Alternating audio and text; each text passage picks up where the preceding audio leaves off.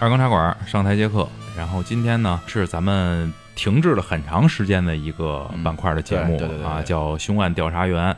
啊，今天要重新开启了。为什么开启呢？因为今天我们来了一位嘉宾，朋友，嗯，哎，很有见解的一位嘉宾，要跟哎我们一块儿聊一聊关于案件的故事。对好吧，先让他先介绍一下自己。嗯、大家好，我是呃那个就管我叫 M 就行了。哎，他 M 姐姐啊 M 姐姐。对，哎，你一听这个名字，就像让我想起了那个《死亡笔记》里那个侦探 L，对吧？对嗯，咱们主播对主播介绍一下自己啊，。大家好，我是 David，哎，大家好，我是老丁。嗯，今天监听的呢，依旧是王玲啊，王玲小哥哥啊，王先生啊。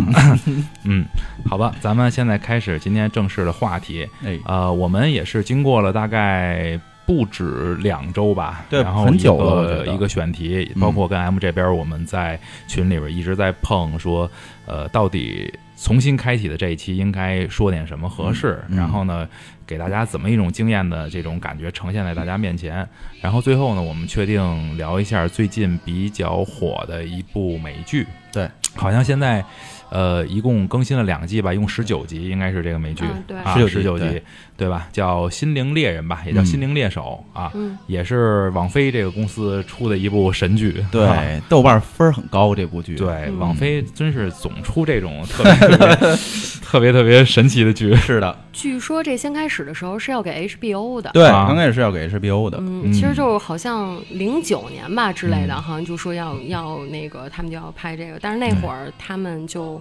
没弄那个，因为那个谁大卫芬奇那会儿他们没、他还没拍《纸牌屋》呢，嗯。然后他拍的基本上都是电影，所以呢，他对他就觉得说他自己对拍电视剧没什么经验，嗯，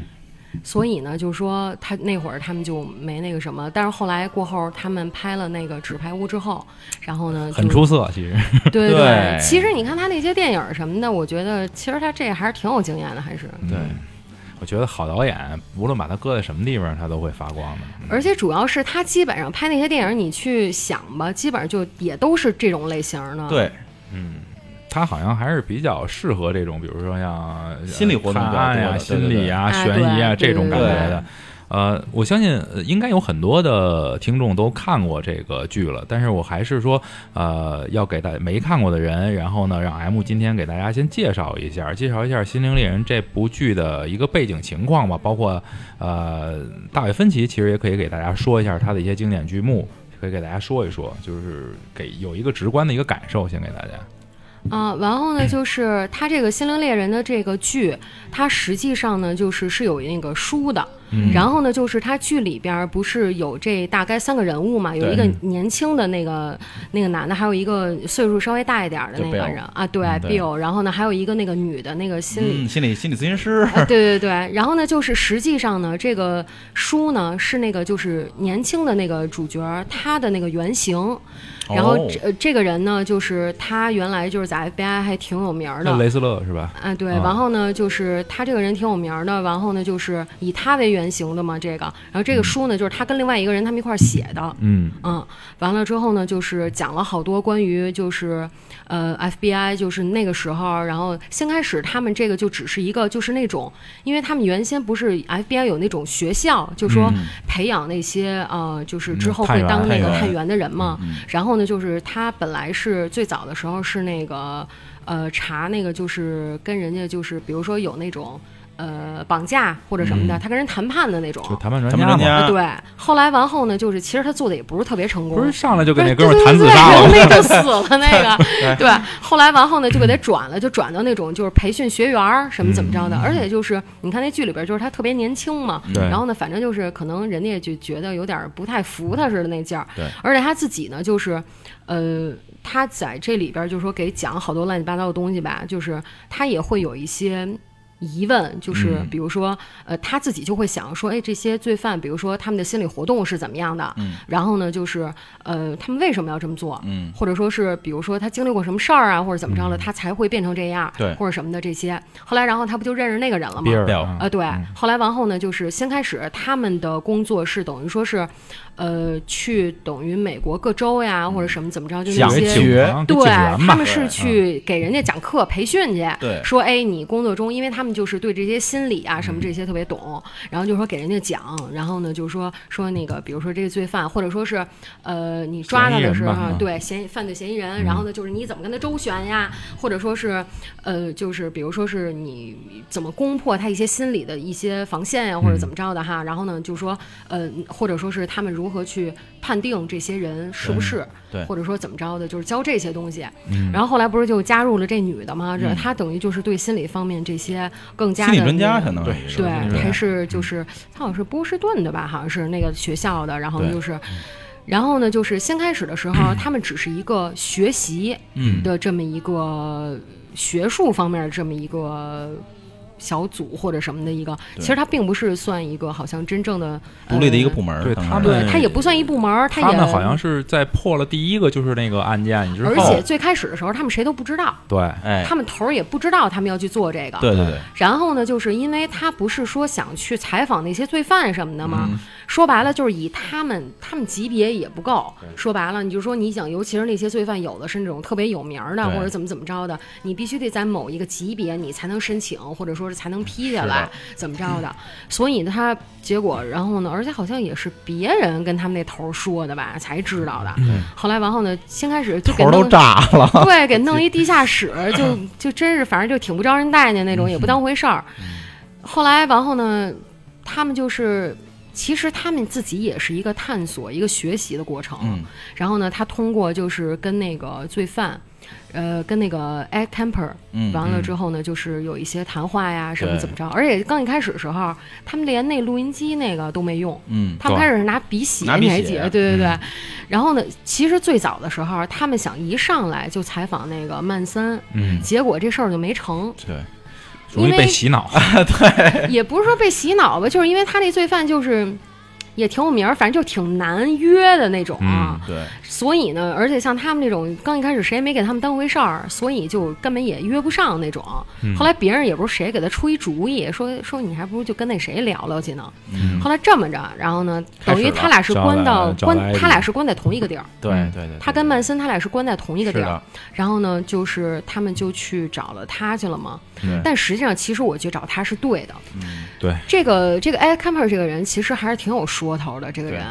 他我觉得是所有的这些罪犯里比较不一样的一个人。嗯，他基本上就是他的那个外形就是那种挺吓人的，就两米多高，然后还特别壮，一个三大宅。男感觉，对，三百多斤，戴个眼镜看的儿，看的艾迪，我当当然没有觉得是他特别恐怖，因为他没有那感觉，他没有恐怖的感觉，就他不会让你觉得说，哎呦，就好像这个人就是他做了什么，他能做什么，对，就不会说把，如果你要是不知道他做的那些事儿，就是你你不太会觉得说这宅男个人，这个人不会让你有一种很自然而然就会让你自己心生恐惧的那种感觉。对，而且他说话也条条有理的，对，而且就文质彬彬的慢慢条斯对理儿的，然后呢，就是而且还就是挺挺有礼貌的。对对对然后你看他在监狱里关着吧，你看像有的犯人一看就是那种特别邋遢，然后就弄的，然后说话，然后老骂人呀、或者怎么着，就一看就特别凶神恶煞。他呢，哎，头发梳的整整齐齐的，还经常一看就是剪呀或者什么的，胡子什么的也修的都很整齐、很干净的这么一个人。嗯嗯嗯然后说话什么的，就是也很那个，但实际上其实他做的那些事儿呢，也是挺恐怖的。嗯比如说，他十五岁的时候，其实他就已经把他的那个。呃，就是祖父母都给杀了。嗯，然后呢，人家问他就说，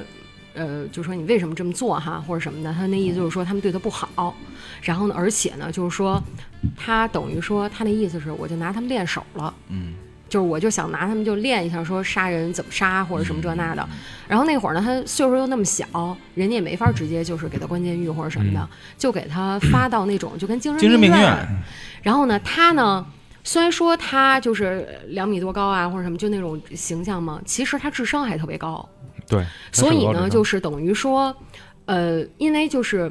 有一些东西，就是他做，嗯，他们就是以咱们正常人，嗯。就是没有这些问题的人去看，我们总是会想说，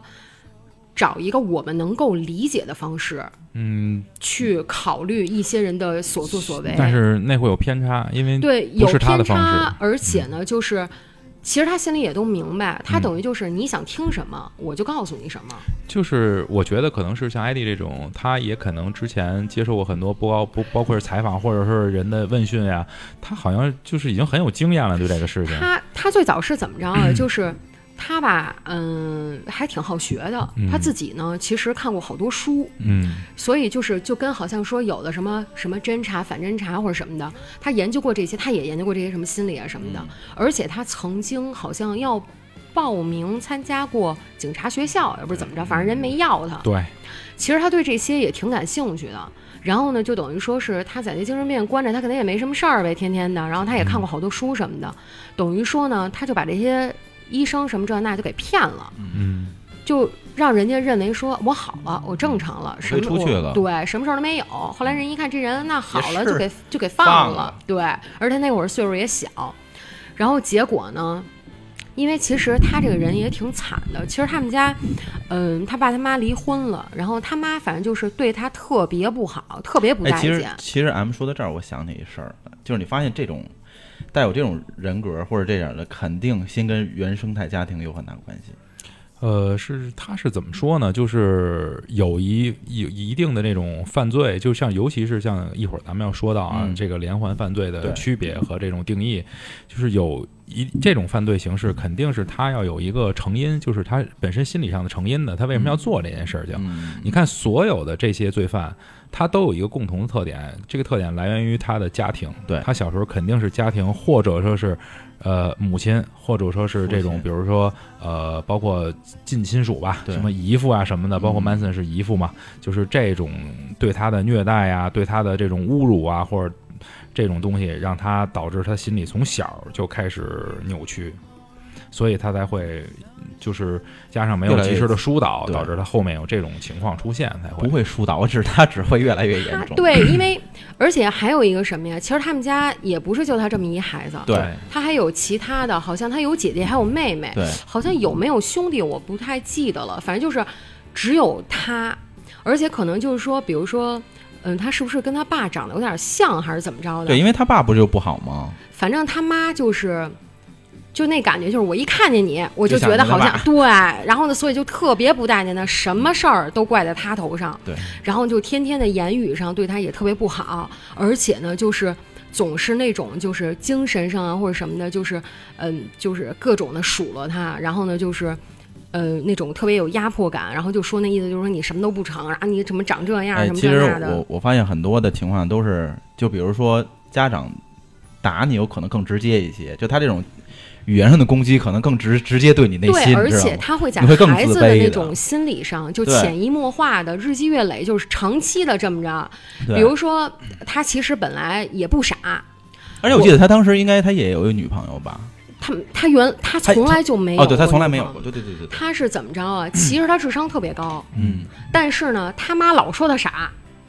所以在很长时间里，他曾经我看过他一个专访，就是人家上监狱里去采访他，他自己就那么说。他说：“呃，我是进了监狱之后，他们测过我的智商，我才我知道就说实际上我的智商还挺高的。嗯对，但实际上呢，呃，就是他妈原来就他一直就认为说自己脑子有问题，问题。或者说是他就不太行，或者说怎么怎么着的，所以很多东西就是这种原生家庭，尤其是又是父母，你跟别人外人还不一样。你这种就是老说不行不行，或者说是哎你这也不成那也不成，或者怎么着，他自己就会有一种感觉，就是啊那可能我就真的是不成，对，就什么都不行那种，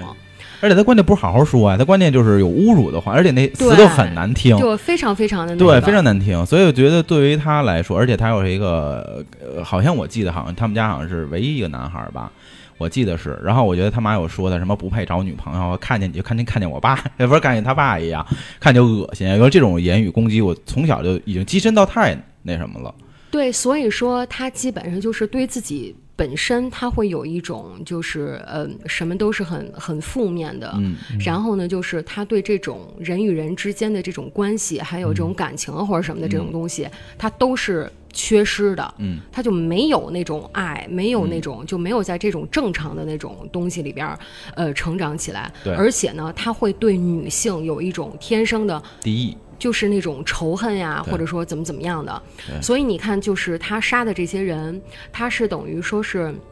嗯开车，嗯然后呢就是四处闲逛呀或者什么的。然后马路上呢有那种就是随手招招招那个叫车说哎对，然后就说你停载我去哪儿什么怎么着的，大概有差不多十个女孩儿吧。十个女孩儿，然后呢，就是通常的时候，嗯，他们有那种学术的那种呃研究，就说通常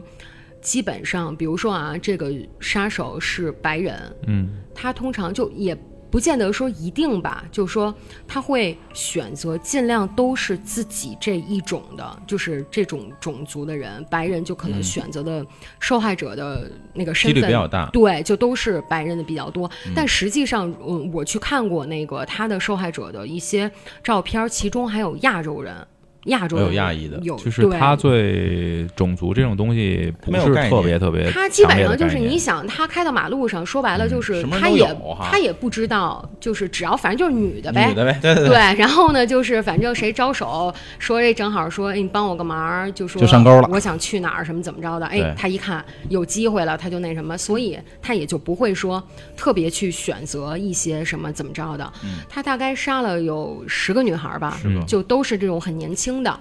完了之后呢，就是嗯，反正就是在路上碰到的这种，然后呢，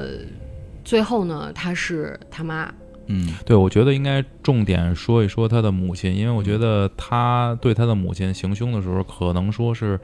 在他所有的行凶案件里最残暴的一个方式，而且而且是所有人都接受不了的那种。但实际上，其实他杀那十个女孩的时候哈、嗯，他就是这些东西跟他妈也是有联系的。比如说，他把这些女孩儿，呃，比如说拿利器给钝器啊什么的，就是给敲晕了或者什么的。他其实当时也没有立马就给人杀了或者什么之类的，嗯，然后他就给带回家了。嗯，然后呢，就是折磨呀，或者说怎么着的，给人家弄死了。对，然后呢，他还有那种就是分尸，是，然后呢，还有那种奸尸啊，或者说什么怎么着的，嗯，他就是想体验一种怎么讲，就是因为他长期受压迫嘛对，女性，他就想体验那种他占上风，然后他有那种报复的快感，统治，然后就是一种好像说，呃，他的那种力量之下，然后怎么怎么着的那种，而且就是他给人家女孩分尸了。他其实实际上，他把这些人都葬在了自己家，对他，而且葬在的地方是他妈他妈的窗窗窗户的外边，对，对，啊就是他给就是葬在了他妈的窗户底下。其实实际上等于他对妈他妈也是一种就是，呃。抗议呀、或者说是就是那种示威或者什么的感觉，然后最后呢，好像是他为什么给他妈杀，其实也是一时兴起的，是因为他跟他妈吵架了，他妈又是就很难听的话说他那种，实际上他杀他母亲的时候是一种激情，对，对吧？就是其实他本来并、最开始的时候，他并没有说想杀他，然后呢，也是就是不知道那天他妈是因为怎么了，然后就说他非常非常的难听，然后呢，就是他就他就给他妈给弄死了，他他那感觉就是我就想让你闭嘴，就别嗯。再说了，就那种的，嗯。然后呢，就是他就给他妈弄死了。然后呢，就是而且还把他头给割下割下来了，嗯，好像是我记得好像是说，他妈好像是说那意思就是说，他妈跟他爸离婚了，然后呢就是带着他们几个孩子挺不容易的嘛，然后他妈可能也一直没找男朋友，也不知怎么着，然后呢反正就是也都怪在他头上了。后来呢，他给他妈杀了呢，然后给他妈头割下来了呢，然后呢，他然后还就是等于他不是说他跟他妈的头进行了性交吗？嗯，对呀、对吧这个是不是反正是让我很难接受的一点？当时不知道他是个什么心理吧？他自己的解释，嗯那意思是说，你这不是就想那什么吗？要这快感，不是，他就那意思就是说，他妈不是怪他嘛？那意思就是说找不着男朋友，他就认为说你找男朋友干嘛呀？不就是做这种事儿吗？对，然后那意思就是你不是就是想要这个吗？我就给你这个，就这个，他自己这么说的。其实他的想法还是，我觉得还是很怪的吧，还是挺奇怪的。嗯正常人不会有这种想法，我觉得。我我觉得啊，就是呃，像是比如说是看那个，就是说他这种连环杀手，他都是比如说。呃，小时候比如说受到虐待呀或者什么的哈，就是其实他精神已然就长期就不正常，他的想法会比一般人就就不太一样，而且就会比较偏激呀，会有一些很奇怪的行为什么的。然后呢，再因为一些事儿一刺激他，嗯，然后他就爆发了。其实我觉得这点可以通过哪块证明，就是在好像是最后一集吧，最后一集那个呃，就是那个那个探员去看他的时候，上医院，他不是说我我自杀，啊，第一季里边对，去看他的时候嘛，然后他说过一句话，他说那个就是。呃，我让这些女的死掉了，我杀死她们了，我就能拥有占有她们，她们就能跟我在一起了。嗯那现在他那意思不是说，如果我要把你杀死了，你也跟我在一起了，嗯咱俩是朋友吗？你不是说他有这么一个观点在？因为他其其实这个的话，我觉得这个东西上面就是。咱不知道它到底就说真实的成分有多少，嗯就因为它毕竟是电视剧里面体现的嘛。但是从他那个体现里面，就是感觉，因为他们经常去找他，然后呢，就是跟他谈话呀，或者说什么怎么着的，他们之间建立了一种联系。然后呢，就是说，而且他跟他聊天的时候，他要跟他建立一种信任。他这个人，他实际上其实是不太不不太能跟别人友好的、良好的嗯。建立一个什么关系，他也没有什么朋友啊，或者说什么的。然后呢，他这么着做呢，他想让他说一些心里的东西或者怎么着的哈，他就会就是必须得跟他就比如说是像朋友似的呀，或者怎么着，得表现出那种好有像心灵的沟通，他能够理解他，他能够明白他，或者说怎么着，他也不去，嗯、就是呃批评他呀，或者说是去，呃，就是呃讽刺、挖苦他，或者说怎么怎么着的。然后呢，就是说他，你看，就是他给他写了好多信，嗯他也没回。对吧？那个戏里边给他写好几回信，他也没回，他就一直没看他去。结果呢，他想出那么一招，他就自残。嗯，自残，然后那意思就是说，这回你还不就来了？就跟那种说白，就有点跟那种女孩儿说有什么一哭二闹三上吊那种，说你这么着我让你来你不来得了，说我招吧。对，就求他关注那种，然后这么着。反正就是你看他最后那集的时候，然后呢，就是他给关到那 ICU 了嘛，嗯。然后他去，他也没给他手铐呀什么怎么着的。对，他都没想到自己是处在那个危险，因为每次他们谈话的时候，他会让他们就是把他手铐什么那些都剪摘掉摘下来，然后就是会有一个比较放松。但是你问题是你那还是在监狱里对，旁边其实还是有人看着的。嗯，但是呢，他这个时候又去，他自己他就没注意。对，当时很有意思的一个剧情就是，当他发现医生都不在旁边的看护嗯房间的时候，他其实那会儿已经开始紧张了。对，然后当那个艾迪站起来，对，因为他那么高，然后屋里就他俩。他最后不是那个艾迪抱他的时候，他已经承受不了，他自个儿跑出去对了，吗？其实还是挺恐怖的，因为嗯你想，就是即便是你不跟一个做过这么多这种很让人发指的事情的人。就是看一个两米多高，然后三百多斤重的那么一个人，突然忽悠就站在自己面前，也还是挺恐怖的。我对对觉得跟一对对真是跟一堵墙一样。对，所以，然后他突然，而且那个人是一个凶手，就是那个没有面目表情，然后他也嗯知道他做了什么事儿，然后旁边什么人都没有，他肯定会非常非常害怕的。我觉得还是挺。可能会折在这里。嗯对他当时他就想，万一他要真说，而且你想说白了，他那个人跟他一比，就又瘦又小，他这跟小鸡子对什 么就捏出来，对对，就感觉是徒手就能给他掐死。是，其实我就是看这个剧，可以跟哪个就是原来看过一个好像多少季八季还是九季那犯罪心理。其实好多东西是可以共通的，因为犯罪心理这可以说是犯罪心理的前身吧，就是 BAU 对对对对呃怎么成立的，然后后边才有那些故事。对对对，可以以，其实对是这样可以连起来的。它那个 BAU 是其实原先最早的时候它叫 BSU，BAU 啊，是后来好像是。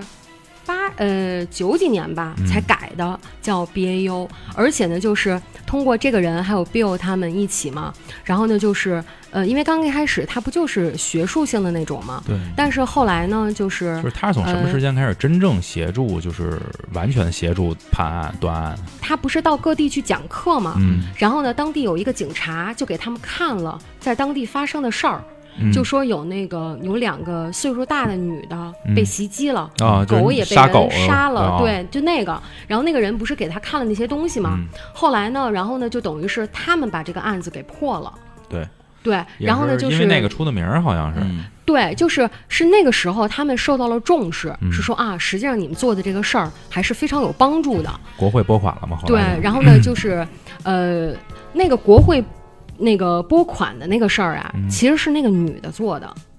先开始的时候啊，他们那个头儿他们那个上司，那意思就是说，你们就悄悄的做这个，然后呢，我也给你们一些自由，比如说你们可以去采访这些人呀，或者说怎么着的哈。这不开始就是在那地下室嘛，对。嗯。然后呢，后来这个女的参加什么的，但是先一开始他们也没有这个权利去真的参与到判案里边儿，是因为他们做了这些东西之后，这个女的她去参加一些，比如说学术讨论呀，或者说什么的，她其实是诚心的，但是她假装，她说，哎呀，我不小心跟别人说说漏了或者什么，其实她是诚心的，等于说他就跟一些相关的一些人说了后来人家引起了注意，然后就觉得说，哎，他们这是一个挺不错的，怎么着的？后来人家就拨款什么这那的嘛，就等于说他那个头实际上就等于已经也就瞒不住了。嗯但是呢，其实他拨款这个事儿呢，有好也有坏。就是你多的人知道了，有些国会啊或者什么的，就是他们做很多东西就会有很多人看。嗯你看，像后来，比如说他们有任何的东西，比如说像那个第二季里边儿，嗯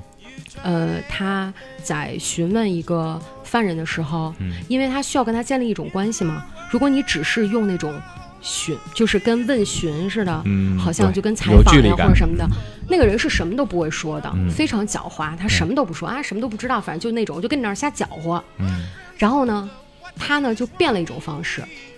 他也随着他说，然后呢就是用一些很难听的词去形容女性啊，或者说怎么怎么着。那个时候他们已经开始用录音机了嘛，然后呢，他们回去的时候。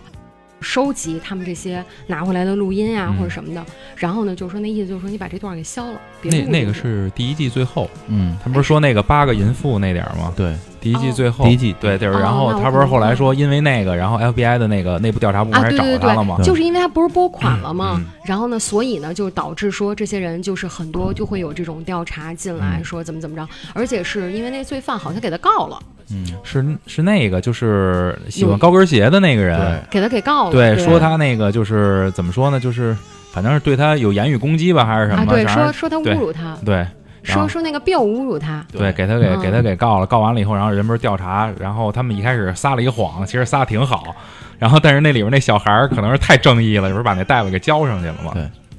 啊呃，说到说到，对那个人因为他是一个基督徒嘛，嗯。然后他就觉得说不应该骗人呀，或者说什么的。而且其实就那个穿高跟鞋那个人也非常有意思，嗯就是你看他其实明明做了这么多事儿吧，而且呢，他收集了一百多双高跟鞋，但是他只承认他有这个收集高跟鞋的癖好。对，但是你要是说他什么同性恋呀，或者说是异嗯装癖啊，或者什么的嗯这些，他其实并不承认。对，而且他会非常的羞，就是恼羞成怒那种。嗯他其实对这个是一个非常避讳的一个东西，而且实际上他也有自己的老婆孩子那种。嗯所以是，而且那个年代实际上对这个东西还是非常呃非常、对比较封闭非常对，还是非常那个的。所以呢，就是他心理上还是会非常排斥的。对，我觉得反正 BAU 好像从那个年代开始，然后呢，慢慢的吧，就是随着这个时代发展，它越来越成熟了。然后呢，它的一套完整的体系也也现在好像全世界各地很多，包括中国，近两年好像我看一些资料里说是也在开始使用这种心理策划呀什么的这这种这种东西这种方法来破案了。对，因嗯为他是等于说是一方面，他们自己本身嗯。也有专门的，你看像那个犯罪心理，他们不是专门就有那么一个小组，就等于说一有案子发生了，他们就得先去，嗯。他们就得怎么怎么着，然后他们占主导地位，嗯。然后呢，他们在组织当地的那个就发生案件的地方的警察，然后他们协助他们，等于说是，实际上等于是警察在协助他们办案，然后他会跟他们说啊，我们说这个人是大概一个什么什么样，你们查的时候查一个这这样的人，什么怎么着的，他们就是一个非常重要的角色在这个里边儿。但实际上呢，就说他们经过的这些研究，还有他们大概是采访过三十六个呃连环杀手，嗯还有一些非常重的，尤其是那种性犯罪的那种，就是很重的这种案子的那种人，他们经就是收集了很多很多跟这些人的这些材料啊或者什么的，他们实际上就是等于在 FBI，他们也帮助建立了一套就是非常完整的一个体系，嗯而且就是说，呃，在他们之前，呃。一个特别奇怪的一个现象，因为你看美国有各种不同的州啊或者什么的，特别逗的是，比如说这个罪犯他在这个州犯了什么事儿，然后怎么怎么着，然后呢，比如说他逃跑了，他逃跑了另到另外一个州，就好比说从北京我逃到上海去了，或者说是逃到浙江去了，或者怎么着什么的，就等于说当地警察一点都不知道。嗯他们之间互相都不通像现在就说有什么协查通报呀那种、嗯就没有，就根本落后吧，可能对，就是他们当时原来最早的时候是等于各自的州有什么，另外的一个地方根本就不知道这个人，也不知道有这些案件。即便是他到了另外的一个地方，他再做什么案子，他也不会认为说是连环案，嗯。他就当做是单一的凶杀案呀或者什么的去调查。对，这个等于就像什么，就像八十年代那会儿震惊咱们中国的一个案件，就是东北二王嘛。我不知道你们嗯知道不知道啊？可能岁数小点儿的有可能不知道这个案件，就是当时在东北发生了一起特大持枪杀人案。然后这个案件当时就特像，就是你说这种情况。这个案件过去了好久，几个月了。然后呢，这两个人一直在全国各地流窜逃亡，不断的犯案，不断的杀人，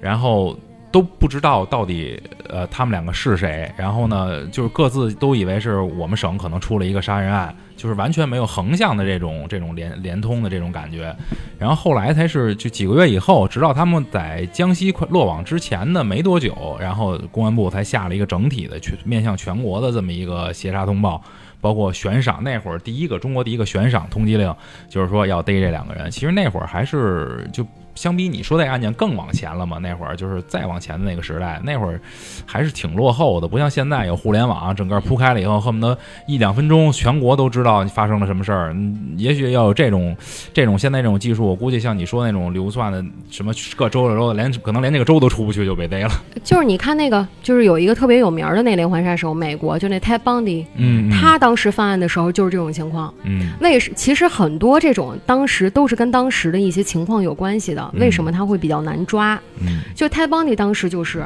他在这个地儿，比如说杀了好几个人呀，或者说什么怎么着的，过会儿他就跑了，他又上别的地儿去了，就等于说是人家一点儿都不知道，就根本就不知道说这是同一个人。其实他的，你看像现在，比如说是，就说他们有了这种体系之后，嗯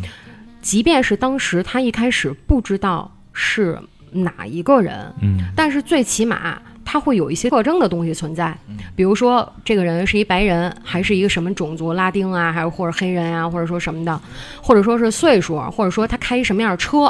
或者说是呃，他是以一种什么方式，然后呢，就是他是入室入室，然后给人家杀了，还是说就是在外边儿，还是说怎么着，或者说是受害人，就这些受害人他们的特征有什么一致性？这些东西就是有了这种，就是这种那个他们这种机制之后，他们做了这种东西之后，他们才能知道说，哦，说我们这儿也发生了这么一个，然后呢，跟你描述的这个还挺像的，怎么着？哎，他们就会说，哎呦，这是不是同一个人呀、啊什么的？做并案或者对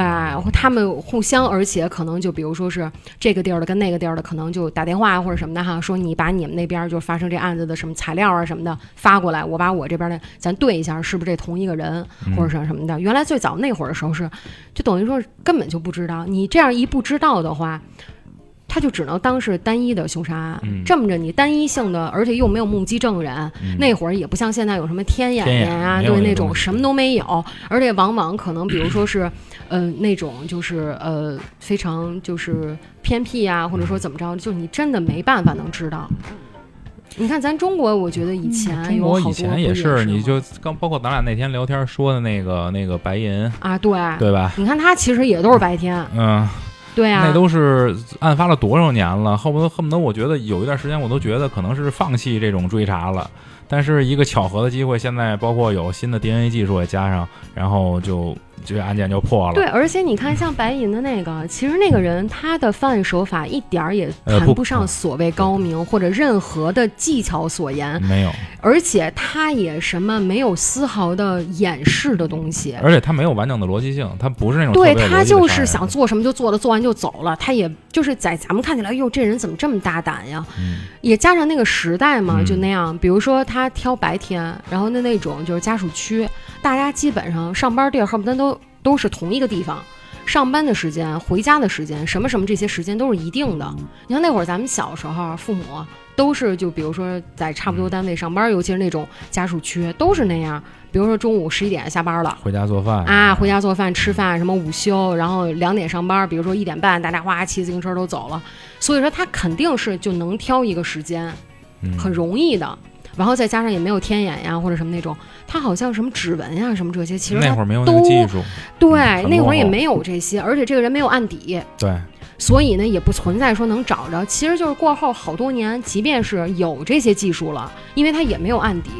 所以对你看像现在二代身份证或什么的，大家都得录指纹，十个指纹，对啊，所以你看，像那会儿就没有这些技术，没有这些东西做支持，嗯他就没有这种数据。你说很多这种案件未必是一定是有前科的人犯罪，嗯，所以如果说你没有这些的话，那你就是找不着这个人。你嗯，即便是在现场，你能收集这些指纹呀，或者什么血液呀、嗯什么精液呀，或者什么这些东西，但是你数据库里面是没有这个人存在的。对如果你只靠说是那些犯过前科的人，那这肯定找不着。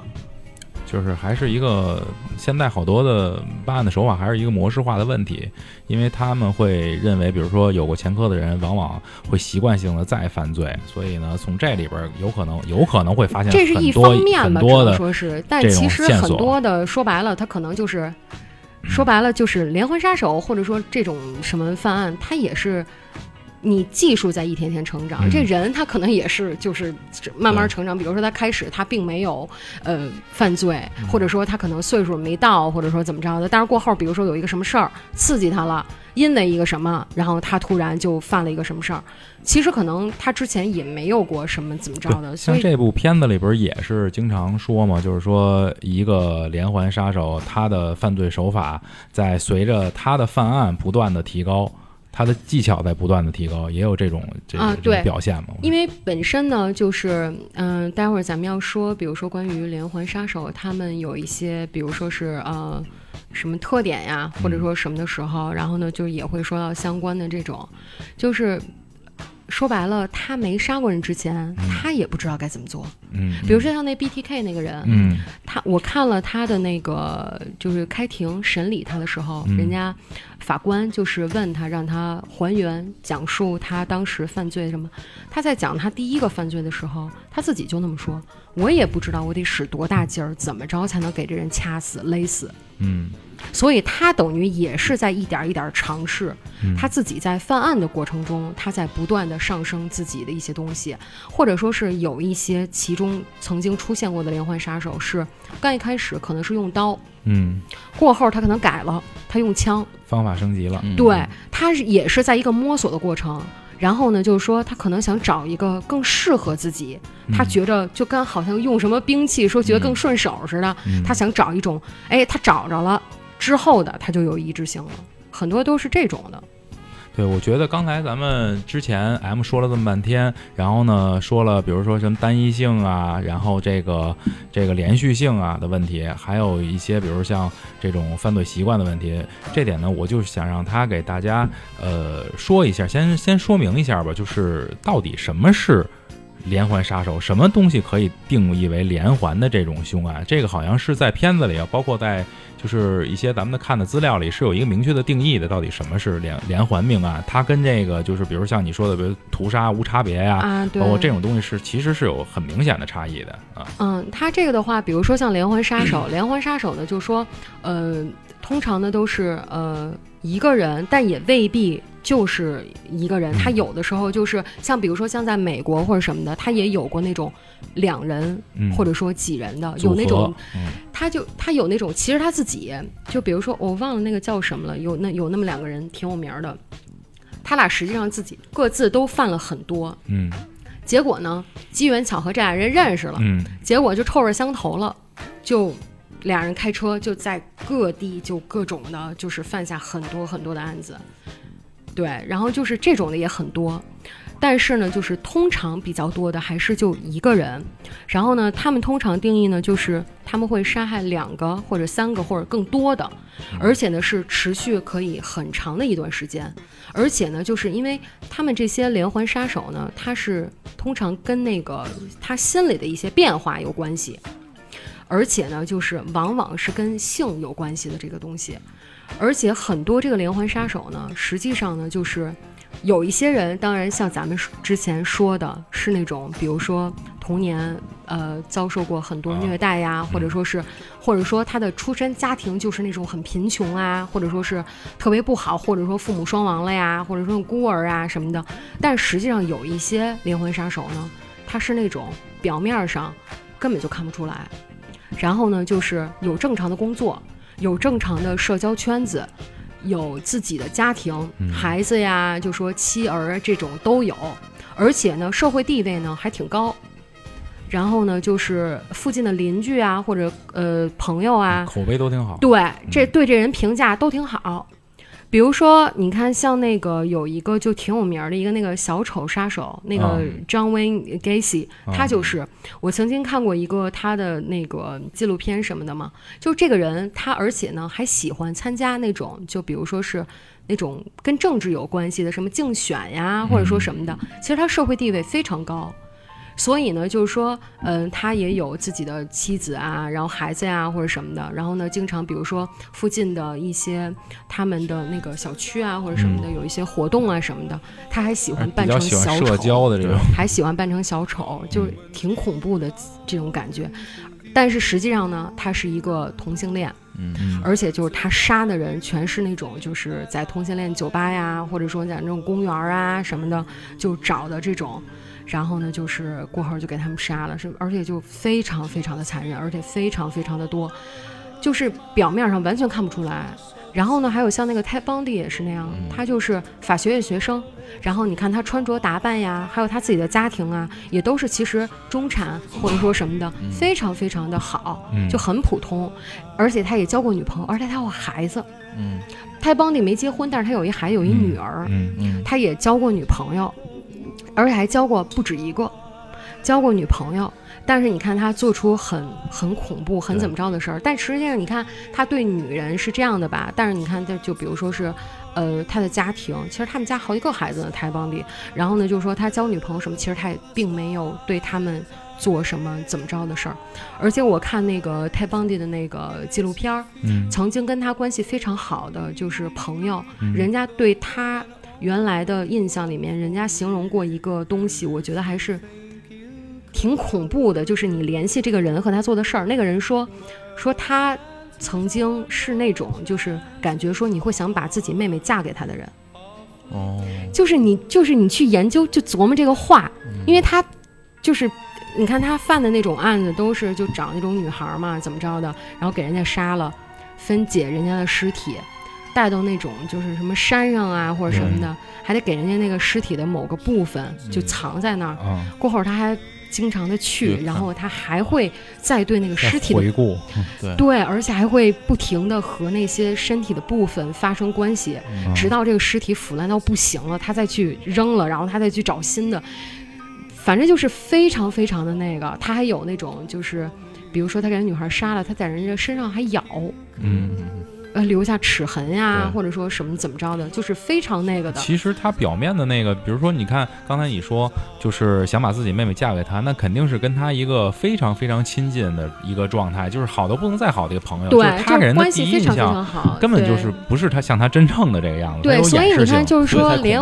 对连环杀手，所以说他们有的人是那种这一辈子都特别惨，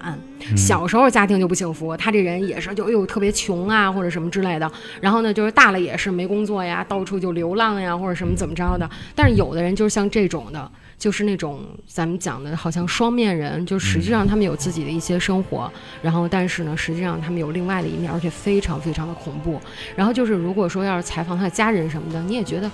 非常正常，普通人嘛。对，就是普通人，就非常非常的正常。但是呢，就是他们会有这些的东西在。完了之后呢，就是而且就是因为他是跟心里边儿就是这个东西，他们而且有的呢就是非常狡猾嘛，他又有正常的自己的生活怎么着的，所以他持续的时间就非常长。有欺骗性，嗯，对，你看像 BTK 那种，就恨不得十几二十年。对，我就因为 BTK 这个人，咱们也可以好好给大家介绍一下，说说这个人他究竟做过哪些恶行，因为毕竟这个人在这部剧里边，其实他是一个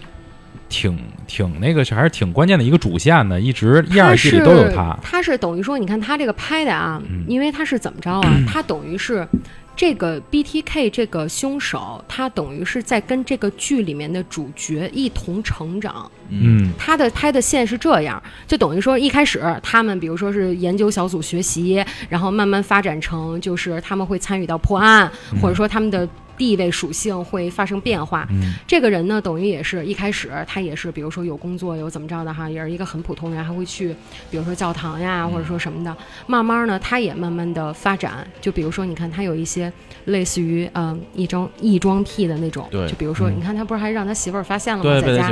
就很恐怖，戴那个面具，然后穿女的那种对那内衣啊或者什么的，然后他还会就等于说是，他可能杀了这样一家人之后，他其实并不会很快，这就是连环杀手和其他的那些的区别，嗯，就是说他可能在某一个特定的时间里，他不他就不做了。就是当时的心里是满足了。对嗯，他在对他当时，比如说，你看像 BTK，他去了那个人家，嗯。然后呢，他其实呢就是想对那家的女的下手，嗯完了之后呢，当时呢有孩子，他就给人孩子也弄死了。对，他没想到那家的第一个，他自己在那个审讯里面他说了，他说他没想到那个她老公会回来或者说什么的。然后呢，反正就是，呃，等于说是他就是对人家进行了这种就是杀害呀，或者说怎么着什么的。而且呢，他还非常喜欢收集人家的东西，嗯，什么手表呀、啊首饰呀、衣服呀，乱七八糟，他就收集了一堆。嗯。而且呢，他回家之后呢，他还会自己慢慢回味，嗯。他会给这些东西都带上，自己扮上，就 扮上那个角色，对然后他就再进行一种那种内心的那种满满足感他嗯当时在那个地儿，他做这些怎么着的，然后过会儿他把这些东西带回去，而且就是往往很多这种连环杀手，他是非常喜欢收集别人东西的。这就就是就是像一种战利品，对，就是他要战，利品，而且呢，帮助他自己回味。对，回味过后呢，他可能还会利用这些东西，再达到他一种性的幻想和一种满足。嗯所以这也就是为什么说。他做完这一个案子之后，他不会立马又去做另外一个，嗯在一定的时期里边儿，他可能就不做了。嗯，然后呢，他会利用这些东西过后，他这个东西得不到满足了，然后再去他找下一个，对，他在，而且呢，他们嗯 怎么讲，就是他们也会有，就是我得找合适的，嗯他得四处找。然后他也是，比如说上人家门口蹲点儿去，啊然后呢，对他得就恨不得就是记录人家都人家的作息时间出，行啊，对，对出行啊，或者说什么他们家有几个人呀，他都得研究好了。然后，所以呢，这个东西也需要花时间呀。嗯，所以呢，就是他不会那么快的就又去做这些东西。就是可不可以理解为，就是像这种连环杀手，尤其像 BTK 这样的，他们不是以这种呃剥夺人生命为主要目的，他们的主要目的其实其实你看，他虽然是杀了人，但是他不是说享受杀人的快感，而是享受把这个人包括生命、包括所有的东西占有的这种快感。嗯，呃，也不一定，就是他有，嗯，关键是在于他的这种所谓，比如说啊，就是像他那种心理嘛，嗯然后还有比如说一些关于性幻想啊，或者说是有一些什么的，他们有的人的这种性幻想是通过杀人，嗯或者说是比如说他杀人的方式。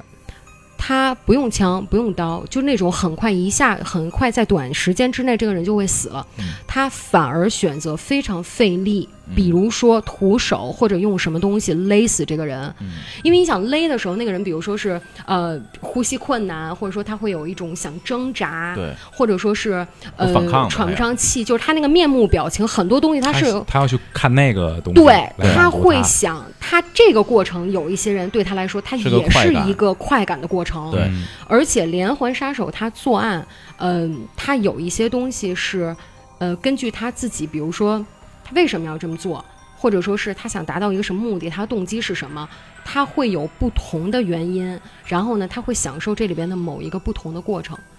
他们有的是，比如说。他不会对活人，比如说女性，比如说强奸，嗯嗯嗯他必须给他弄死了，嗯他才会。对，所以说，他们每个人就是不太一样，满足的点不同，这点就让我想到那个在第一季里那个女博士不是说了一句话吗？哎，是女博士说的，说那个就是他们这些人的控制欲特别强，他们往往想完全的控制，比如说一个被害的女性啊，或者一什么，完全的控制她，但是现实呢又往往特别残酷，让他们第一个先把他们第一个目击者给杀死，因为他们就看到那想看到那个女的受挣扎的那种状态嘛，往往他们又必须把她杀死，然后这个诱因他们找更多的人去下一个人，而且有的时候你知道吗？因为尤其是像他最初犯案的时候，其实他也慌，他也怕。嗯所以呢，比如说发生一些呃突发的情况，他也就是很慌乱嘛。对他有的时候可能就本来他没准儿没想给这人杀了，嗯他可能刚一开始的时候，他的初衷只是想行凶，对。或者说是只是想干嘛干嘛。对，嗯。结果呢，当时呢他没招儿了，嗯。他只能给人杀了。嗯，过后呢，他突然觉得，哎，这个是挺不错的，对，挺挺刺激的。过后慢慢的，他才发展成每一个他都这么做。嗯。其实他最一开始的时候，他并不是这么想的，也有这种的。嗯其实我觉得这东西怎么说呢？就是刚才比如像 M 提到的这些，呃，关于连环凶手的这种呃性的幻想，这种奇特的性的幻想，他们这种满足感，就像我我当时看是弗洛伊德吧，弗洛伊德说过，就是所有的关于性的这种理论，他有一条怎么说呢？是这个，呃。任何这种偏好，就是关于性的偏好，都是在人特别幼小的时候就形成了的。嗯所以我就联想到刚才咱们前面说的，就是他们小时候肯定受到一个非常不公正的待遇或者虐待，或者说是一些父母的给他们的偏差的对待，然后他们才会有一种最原始的这种欲望上的一种偏差，所以才会或者是反。反正你看，像比如说那个犯罪心理，他们里面不是就是这种案例特别多吗？他们有的人是比如说童年受到过这种迫害啊或者什么的哈，但是他们有的人也是比如说小的时候上他们家曾经就是照顾过他的什么所谓那种保姆 babysitter 那种嗯。保姆什么之类的，做过什么？就是他会对某一个女性有一种幻想，他心里边会有那么一个一个人，嗯。然后呢，就是他也会去寻找他的对象，而且连环杀手他有的时候就比如说是，呃，他选择的，比如说这是关于他动机里面的东西嘛。那个 FBI 他们就说，他们通常的动机都是，比如说是，呃，因为愤怒，比如说是就像说什么，呃，母亲，你看像那个剧里面、那个男的，嗯，就是他在他妈沙发上睡觉那个，对，他不就是吗？他妈就也是一看就是那种特凶，嗯。天天就是数落他，说特别难听，说你们赶紧给他带走吧，什么这什么这那，反正就不管有没有人，就当着人他都说那么那什么，你就想想他要没人他得什么样。嗯。然后你看他结果就是他伤害的人都是就等于是跟他妈一样，喋喋不休的老太对，岁数啊什么的，还得是也得养狗呀，嗯。或者说什么怎么着的，就是它其实就是一种愤怒，嗯他把对他妈的那种怨恨转。移了，对他转移到别人身上了，对，就这种东西，其实，在现实当生活当中的这些案件里边，也是有他的这种刚才你说的这种特点。比如像有的连环命案里，呃，是因为他之前的女友，比如穿一个什么颜色的衣服呀，哎，留一什么样的发型啊，或者说是他的眼睛有没有哪儿有个什么痦子呀，他、他那个东西也是有一个共同点的，他看到这个就会刺激到他的这种这根神经。反正那个 有那种传闻啊，但是不确定，因为呃，比如说那个 Ted Bundy，嗯，他反正也是一个非常狡猾，就是你也很难证明他说的是不是实话，因为有一些东西，人内心中的东西嗯只有他自己知道，对，你没办法得到证实。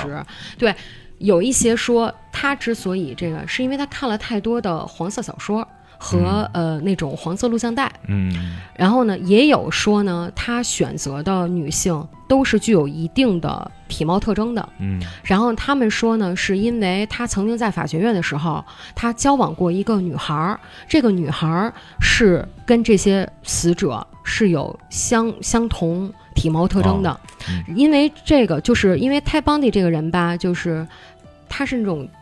有点自恋，嗯然后呢，自视甚高。其实他小的时候在学校，他并不是一个很出色，学习成绩特别优秀啊，或者说是像什么，呃，那种什么体育特别出众啊，或者什么的好特别招女孩喜欢那种，其实他都不是。嗯有些自卑吧，可以说那会儿。嗯，反正就是不是特别合群儿吧，嗯或者说不是特别受欢迎的那么一个。嗯然后呢，等于就给自己塑造了另外的一个形象。他交往过的那个女孩儿跟他是不同阶级的，那个女孩家非常有钱有势，然后呢，就结果最后呢，就是这个女孩给他甩了。嗯，所以呢，就是有传闻说他是因为这个他受到了刺激，嗯过后他才就是呃。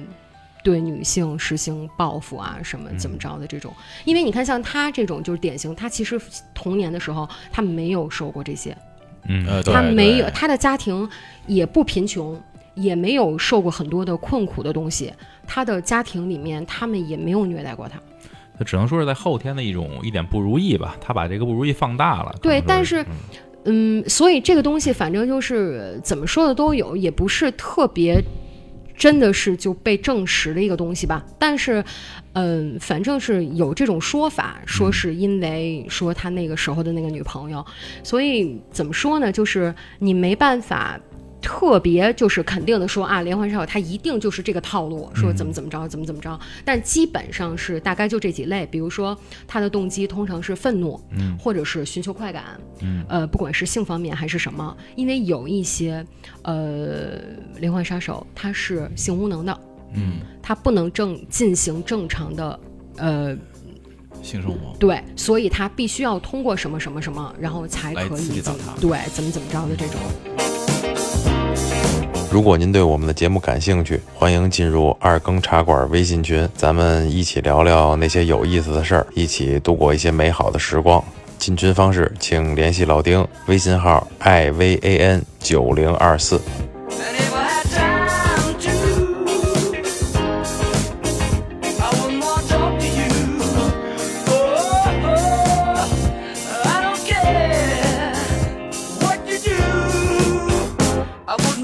Be like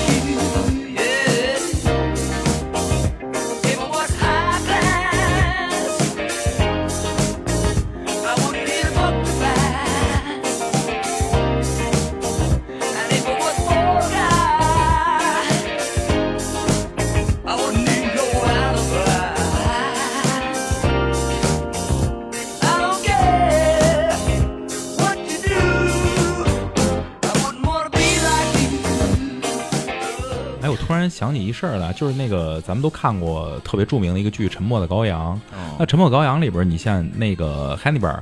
呃，他是一种要寻求什么快感呢？他是那种就是食人吧，说的是，对，汉尼拔尔是，就他是好像很很另类的这么一个 一个快感。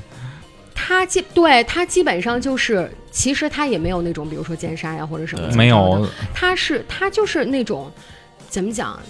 他自己的感觉自己像一个非常上等的贵族，嗯，然后呢，他什么东西都很优雅，然后穿着那种西装，然后就是那种什么古典音乐呀，或者怎么着，而且呢，他会有一整套的理论，他甚至会给你讲说，这个人你把他身体的某一个部位怎么怎么着，那个地方的肉最好吃，什么你还要怎么做，什么怎么怎么着，就他会给你讲一大堆的这些东西，就是他是有这么一个，就是他的这个寻求是这样的一个东西。就是在他的心目中，有可能他所杀死的那些对象，在他心里不是一个人的角色出现，人有可能是猎物、食食物这种这种角色出现。对，然后他嗯，就是 FBI 总结的这些，就是基本上连环杀手这些动机，还有像比如说是，呃，就是寻求认同感和存在感。你看，像比如说，呃，还有就是求关注。比如说，你看像有一些非常有名，比如 BTK，、嗯或者是那个就是十二宫，嗯嗯他们都是这种，嗯就是非常的怎么讲，就是狂妄。嗯，他会主动的挑衅，嗯，对，反正不是自己主动找上警察，要不然就是主动的找上那个媒体，嗯，他是想出名儿。这个让我想起了大丽花。大丽花案也是嗯不断的给警察写那种挑衅的信，但是、嗯怎么说呢？那个我觉得吧，我觉得他是属于有点像私人恩怨，嗯，因为他没有其他。不过这个东西也不不好说，为什么？再也没有其他案件发生过。对，嗯，大丽花就是像你刚才说的，然后那个就是他有给警方写过信，那意思就是说什么你在哪哪哪能发现什么什么怎么着的，嗯他只是说引着他们去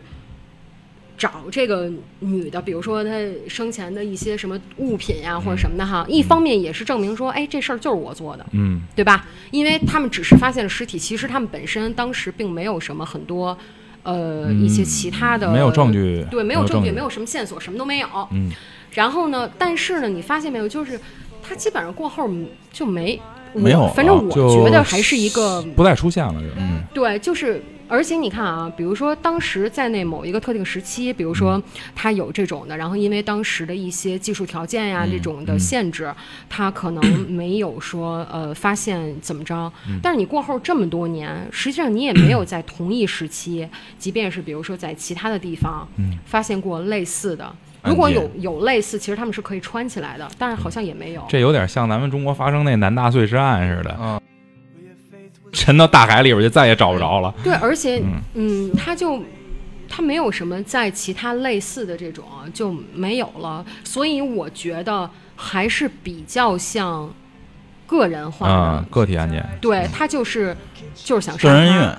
对，有一点像是就是想杀他，并没有其他的。因为说白了，这种连环杀手，他为什么会就是造成说他连环就是连续性作案，嗯，是他有这种需求。说白了，嗯但是你看，像如果像他这个，他就是这个人死了就死了，嗯然后呢，他也没有什么其他的，或者说怎么着的，嗯，那就就就是还是不是他不是就是满足那个连环杀手的那个特征的啊？对，嗯因为他好像没他如说白了，他自己不受控，他控制不了。嗯他会他会想得到这个东西或者怎么着的，他就会连导致他连续的这么着。嗯，但是你看这个的话，然后过后就就没了。对，可以把它分为一种一种凶案里边的一种类型吧。我觉得它可能又是一种另外的类型他了。就是，啊我觉得他那就是就是咱们不过多说那种类型，但是对呃，这个剧里边有的还有一种另外你说的这么一个类型的案件，就是像你说的屠杀。屠杀就是嗯。无差别这种，对全部杀掉一下，嗯怎么说呢？就基本上啊，就是他们的判定里面基本上是三种，嗯。一个是连环连环杀人是 serial killing，、嗯。然后还有一个是屠杀是那个 mass killing，还有一个是 spray killing。然后呢，spray killing 和 serial killing 是最像的，嗯。这两个往往要按照当时当庭审审讯这个人，他才能做出决断，嗯。说最后判定这个是 spray killing 还是 serial killing。嗯，他那个屠杀和那个就是疯狂杀戮这两个到底它有什么区别？他呃，屠杀，你看这剧里边出现了一个屠杀的，啊他是非常确定他这个人的定义就是屠杀，啊。就是那个手里边拿着小麻雀的那个人，啊。说他在那个护士的那个杀护士的那个，对。嗯屠杀为什？首先，屠杀在根本上有一点和其他不一样的是，它是在同一时间、同一地点，嗯即便是他杀了一百个人，他也是屠杀，他不是连环杀。嗯连环杀是多，但是呢是有间歇性的，有嗯不同地地点，不同或者说地点对或或者是不同时间，他并不是。你看，像那个屠杀那个男的是怎么回事儿啊？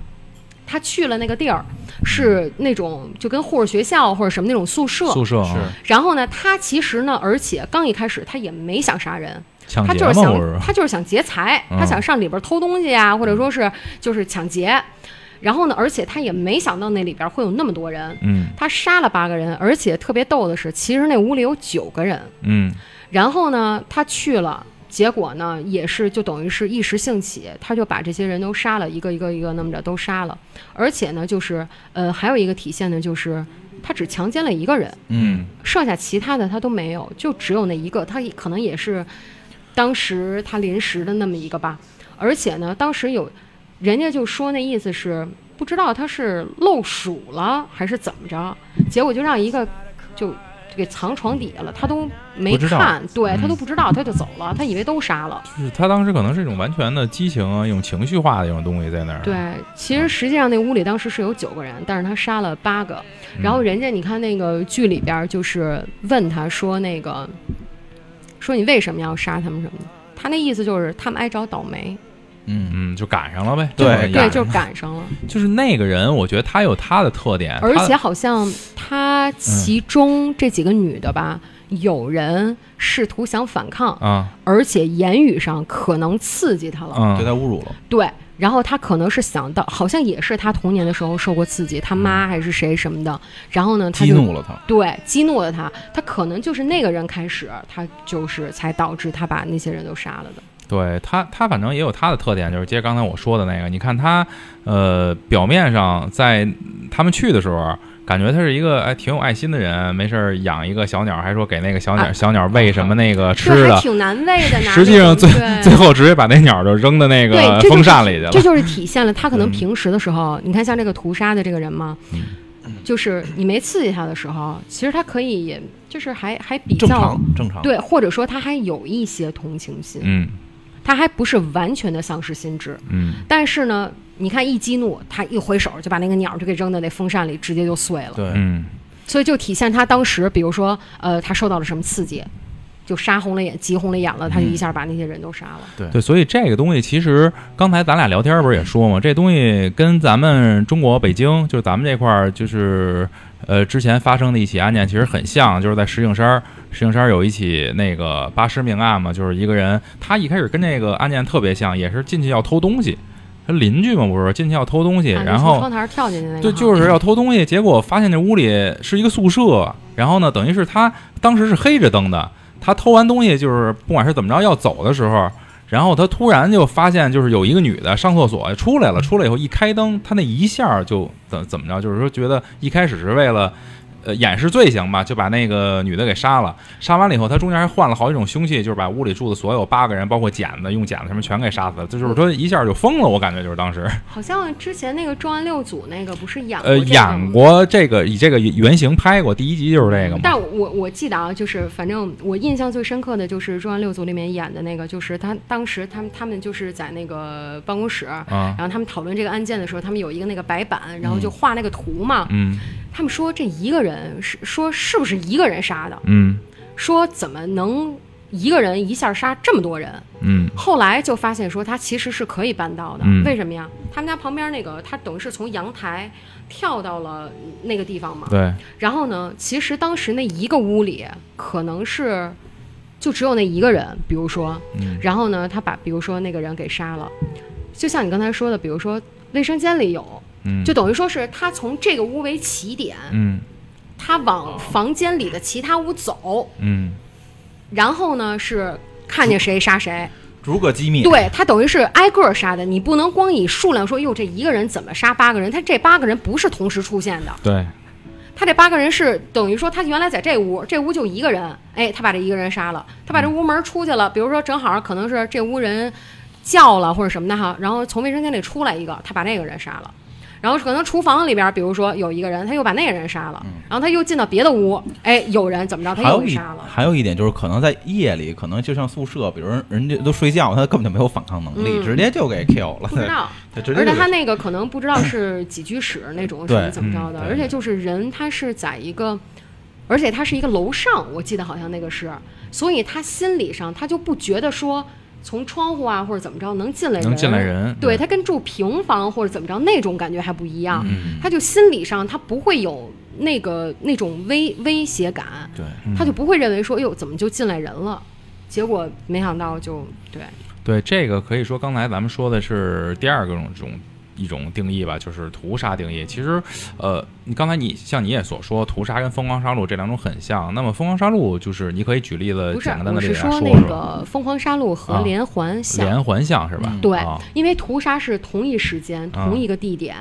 比如说，他某一个人去某一家，这家住五个人，一下这灭门了，五个人都杀了，这叫屠杀灭口。其实他就是为了灭口，嗯。尤其是他就觉得他那种心理就是你们都看见我长什么样了，嗯我就都得给你们杀了，嗯。要不然到时候你得认出我来。尤其是他就是这种心理。邻里之间又认识的，对，因为你哎看，像刚才说那八个，为什么呀？啊。他住隔壁，对他认识，他要不杀了，他怕到时候给他指证出来，对。吧？对他就不能留活口，像这种的。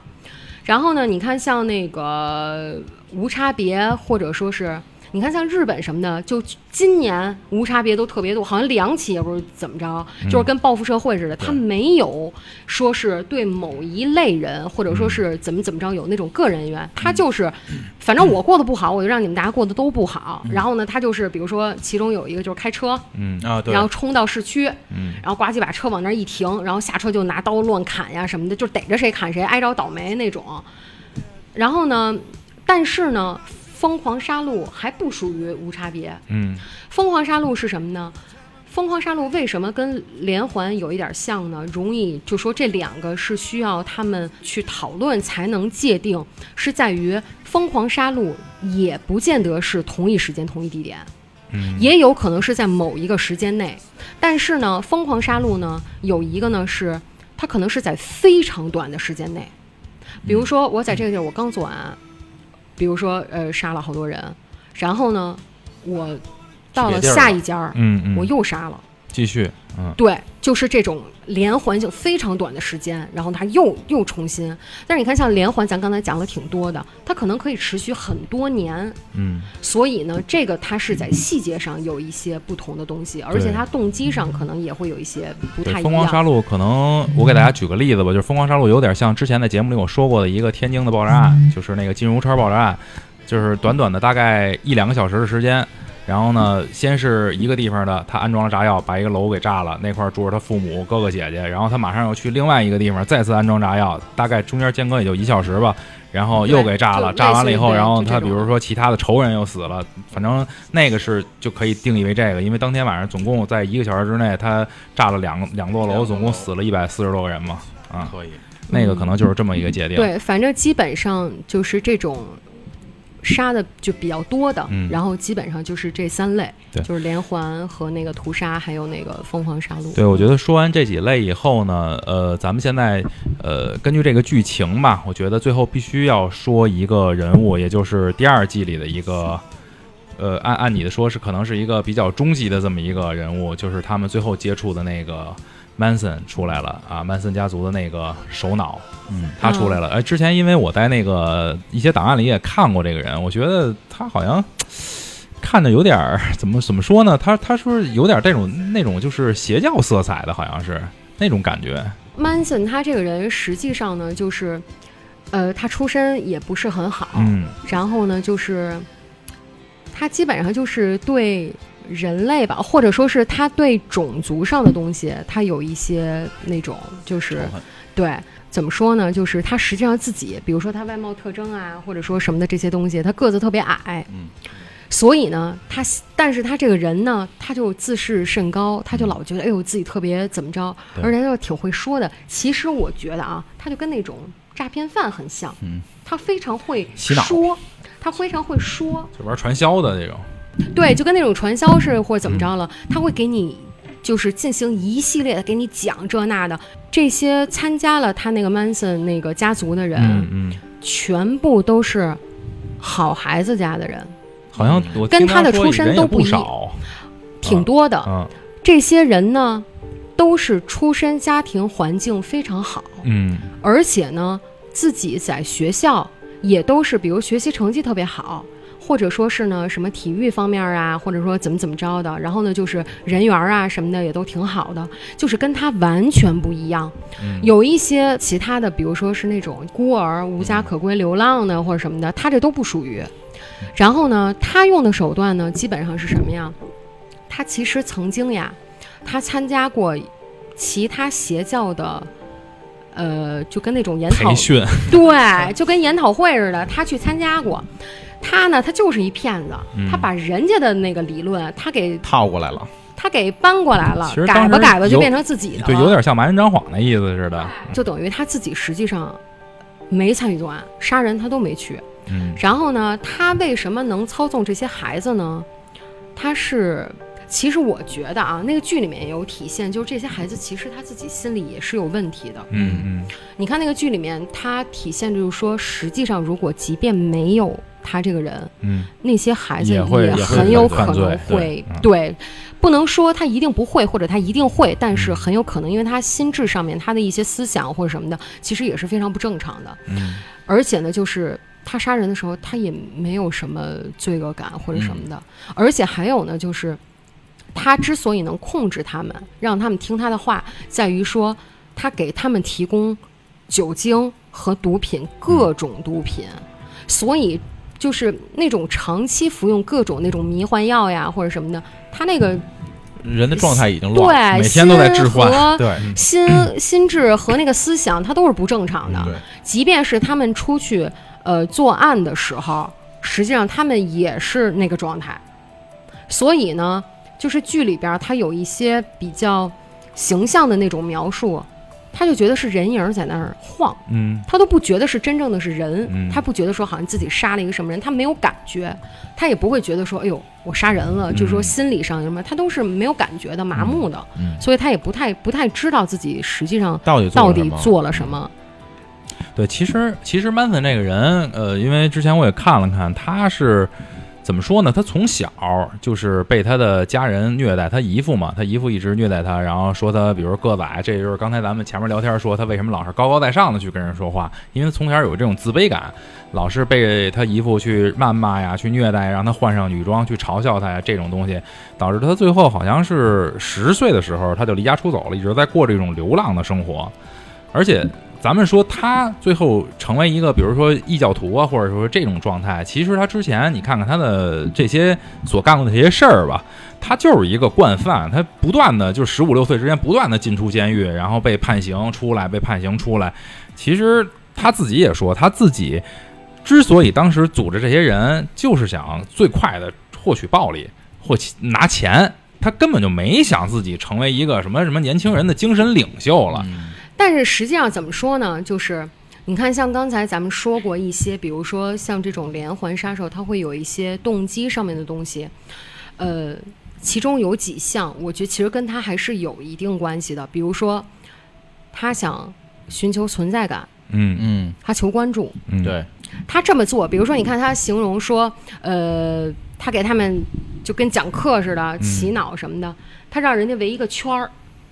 他中间搬个椅子，他坐在中间儿，他得体现着他好像是一个领导的一个作用，嗯。就等于说他指引人家往那条路上引，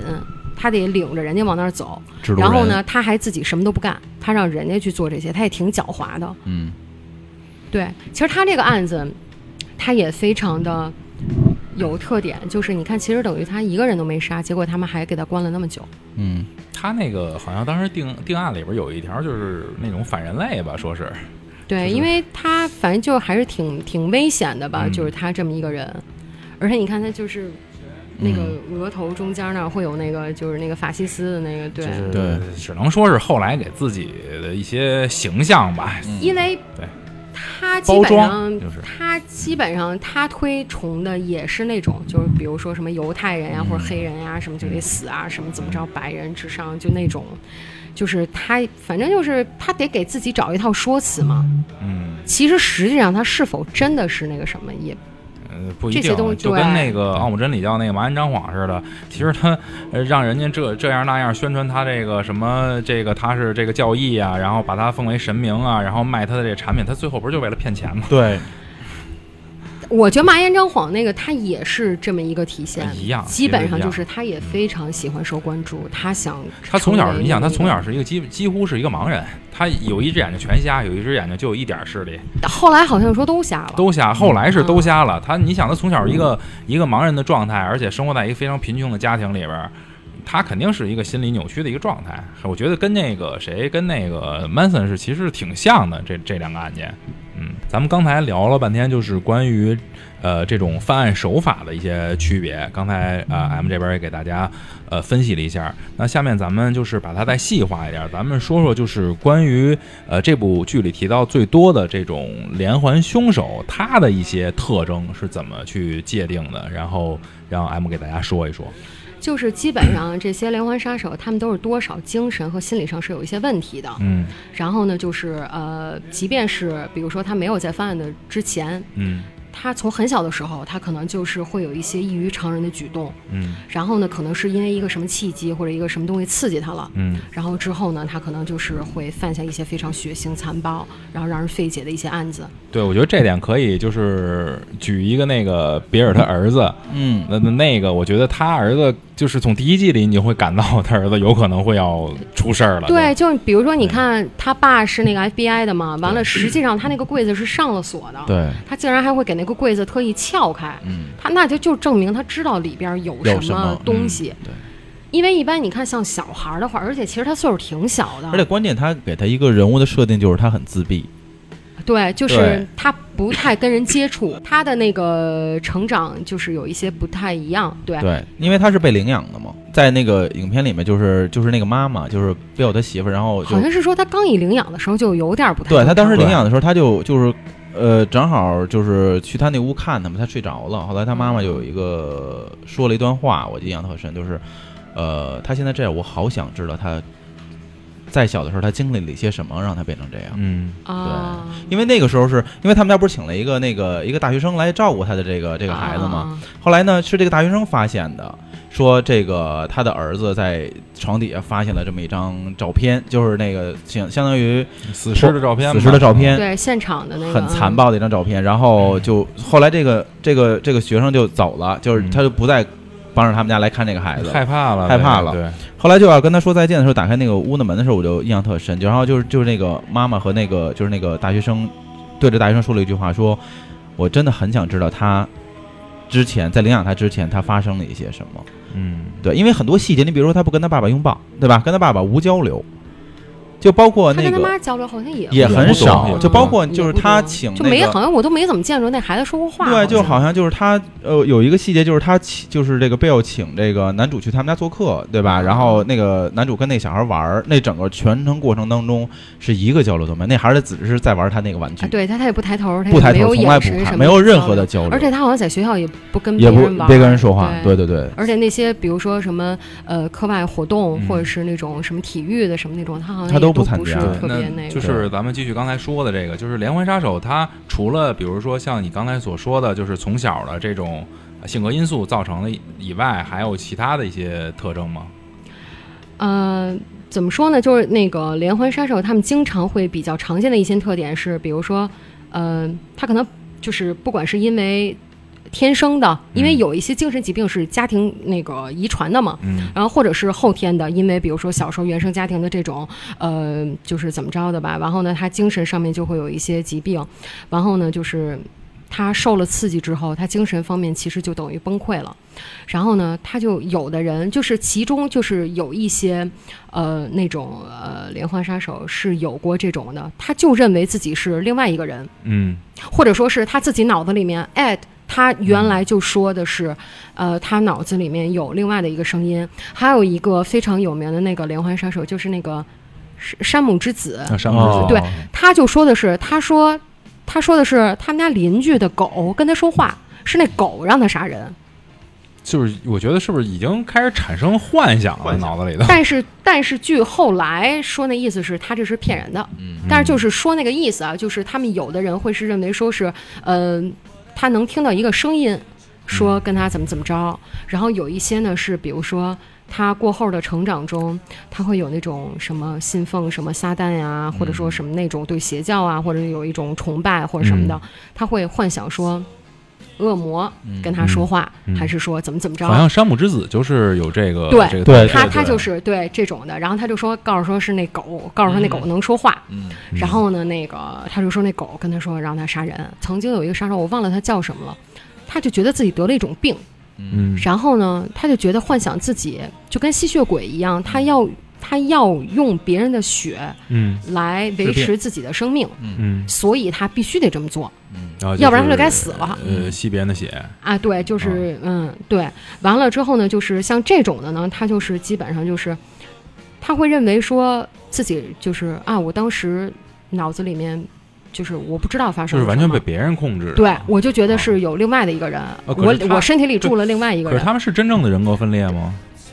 他自己声称自己嗯是发生了这种，但他具体是不是这这你没法知道。不，人格分裂是可以界但定的。但他不不是人格分裂，啊，他就说的是当时的那个时候，嗯。他觉得他身体里有另外的一个人，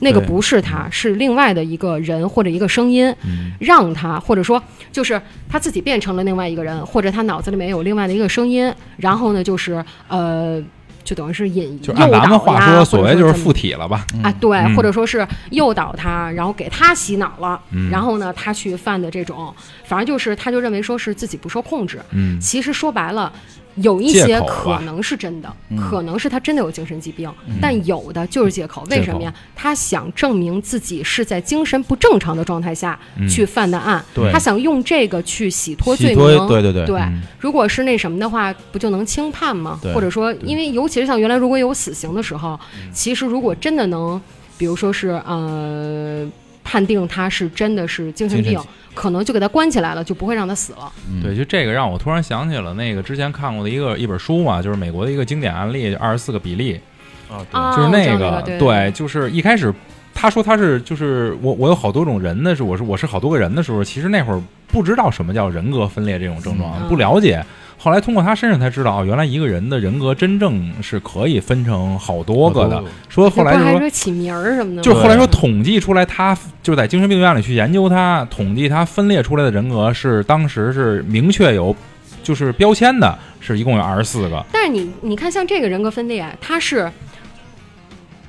他就是他那种任何状态下，他都有可能会分裂。对就他跟那个山姆是不一样的啊。对，但他们声称的那个是只有在犯案的时候。才会分裂。就说啊，我自己不是，那你这个对吧？就所以就说有的可能是会给他进行一些什么研究，说看他到底是否这个人本身就是精神不正常。嗯如果说他判定不了他精神就是不正常，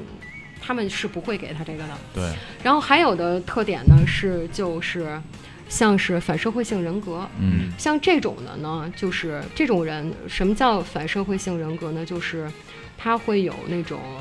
人格障碍，嗯然后呢，就是他基本上就是像咱们一般人会有的，对于事呃事情就是是非对错。呃，就是黑白啊，或者什么怎么着的哈，就是会有一个基本的一个界限。嗯，最起码我知道说，哟，这事儿我不能干，嗯说这事儿我干了肯定就不出事儿了。对，或者说是我犯错了，哎呦，我知道说对不起，或者说怎么着了，或者说是一个道德感，说嗯这个东西什么偷东西是不对的呀，或者说是怎么怎么着的，这种反社会性人格的这种这有这个障碍的人，他是没有这个的，我记得之前对。我记。得之前咱们在群里也讨论的，还说反社会性人格到底是先天的还是后天的？之前咱们也说过这个东西，就是当时我不是说那个，呃，就是跟精神病跟神经病是完全两种不同的东西，是一个道理。对对对你精神病是一种，呃，就是后天形成的这么一种就是精神障碍，但是神经病就完全不一样，神经病就是先天它的这个由于这个。一一种就是大脑的一种发育啊，或者用什么东西，它形成的这种这种病症。当时咱们还说过这，后来说是反社会人格，当时你还说反社会人格是先天形成的，就有一些反、啊。反呃反社会性人格障碍，它是先天的，但是有一些是后天，比如说嗯。家庭原因呀，或者说什么。嗯。你看像泰邦内那种，他就属于反社会性人格，嗯。但是你看他其实小时候他也没受过什么呀。对，嗯，他并没有受过什么刺激，他们家人就非常正常，对、嗯家庭关系啊什么。你看像那个 Jeffrey Dahmer 嗯那个，又又也是分尸啊，什么嗯。什么，呃，烹尸啊或者什么，就杀了很多同性恋的那个男的，他们家也非常正常，嗯。嗯，他们家人什么怎么着的也就是非常全是后天，因为。而且他回家就比如说他在这儿犯案了，过后圣诞节什么他还回家呢，然后嗯他也就没事儿，对，就非常正常，对，就是他们家人就不觉得父亲。是自己干的，跟对，就父亲、母亲，就样子什么的，反正就嗯看上去就很正常、很正常的那些人。所以说，嗯，他这个反正就是，呃，反社会性人格，他这种人的非常大的特点，最重要的就是他没有这种道德感，他没有这种罪恶感，他做了错事儿他也不认为他自，己是正确的吧？嗯也不是不是说他正确不正确吧，是他不觉得有什么。哦，做了就做了，无所谓。不分对错，对他没有没有这个界定他也嗯不会觉得他干了多怎么着的事儿，他不会有一个什么感觉。嗯然后而且就非常自私，然后呢还会就说非常暴力，就是他情绪就是波动特别大，嗯而且呢就是这种人往往是，呃，普遍来讲啊，反社会性人格就是。比如说啊，就是工作，呃，嗯学习也是，就是成绩不好，嗯。然后工作呢，就是老在同一个工作他待不住，嗯。跟大家关系也都不好。不好，对，就是呃，但是有一些反社会性人格，就像我说，像泰邦迪或者是那个小丑杀手张维 Gacy，他们是那种非常可以掩饰的非常好的人，实际上他。少也是没有道德感或者什么的这些，他做嗯。这些他也不觉得，但是他非常好的可以掩饰，工作、家庭都不错，嗯。社会地位还挺高，嗯。其实他可以非常正常的生活，嗯。他可以掩藏很多很多年。嗯。就是那个 BTK 的那个人，嗯。他也是属于这一种。他后来之所以被抓了啊什么的，被抓啊，也是因为他自己上赶着就是你抓我，去 就是他给人家写信呀，这那的，他生怕你不知道他的存在。先开始警察就是不知道，就是做这么多事儿没达到他的效果，一鸣惊人的效果。他是因为其实在他之前，像那个山姆之子和那个谁十二宫已经发生了，嗯他呢也去如法炮制，也去写信去了。嗯。然后还给自己设计一 logo，嗯。就是你看那 B，然后什么对，对，他还给自己得设计一个，因为你看像十二宫那个不就是一个圈儿一个那十字什么这那的嘛？他也去没事设计一个，就是他想得到别人的关注，嗯。他怕人家不知道他干了这些事儿，他得跟人说。后来这么着，慢慢的才让人家发现那什么的。实际上他要不说的话，其实也就是有点太作了，这个。对，他不是作，我觉得他这种东西可以说是他已经憋到那个点上了，他特别想引起人关注，但人就就是不关注他的时候，他自己心里难受。不了了，防线已经被破了，他心理上有一个东西关注他。而且就是，嗯，像比如说，你看像那个 Ed Camper，啊，他是等于说，比如说犯这么多案吧，嗯。其实警察一开始根本压根儿都没抓着过他，然后呢，他等于是自己投案自首，投案的嘛，对，他等于是自己报的警，他在马路边上等着人家来找的他。嗯。他曾经还有就是，比如说喝多了什么的，他自己形容，嗯。其实，而且我觉得他这个人跟他这些罪犯都不太一样。嗯。我觉得，嗯，他是有道德感的。嗯他甚至他在犯过很多起案件之后，他会非常希望别人可以抓住他。那他甚至自己也想投案自首，但是他反正不知道是因为胆怯了还是因为什么，他没走进去。但是他有那种，比如喝多了，他在警察局对面马路边上坐着，他想自己走进，但是他没去，他就希望别人能抓着他，然后赶紧阻止他这种行为。嗯，而且他的很多后期的，比如说一些，呃，就是采访或者什么的，他谈论这些，他是非常有，就是让你直观上他是知道对错的。就是有完整的逻辑能力的，对啊他有能逻辑能力，然后呢是非黑白，嗯。或者说是怎么怎么着，然后呢，而且他说话言语当中用的一些词措辞，嗯。他实际上也不是那种真的对女性特别就是憎恨什么的，嗯。比如说他会用词就是叫说什么 lady，或者说嗯怎么着的，就是嗯非常客气的那种。嗯嗯。嗯，所以这个怎么讲呢？我觉得，凡是关于精神上或者心理上的吧，嗯我觉得它有一定的共通性，但有的时候也有一些个例。所以这个东西，反正也是一个说白，人每个人都不一样，嗯所以有一些东西嗯就是怎么讲，它还是有一些。不一样的东西，反正就是也是一直在不停的就是探索新的，然后呢会发现一些，比如说原来没出现过这种的，嗯它只能是出现过了，比如说他去总结一些东西，但是有一些他可能没出现过的，他可能也就还不是暂时目前的看起来就是这样的这些特征。然后呢，还有呢，就是像刚才咱们说过的，比如说很多这些罪犯，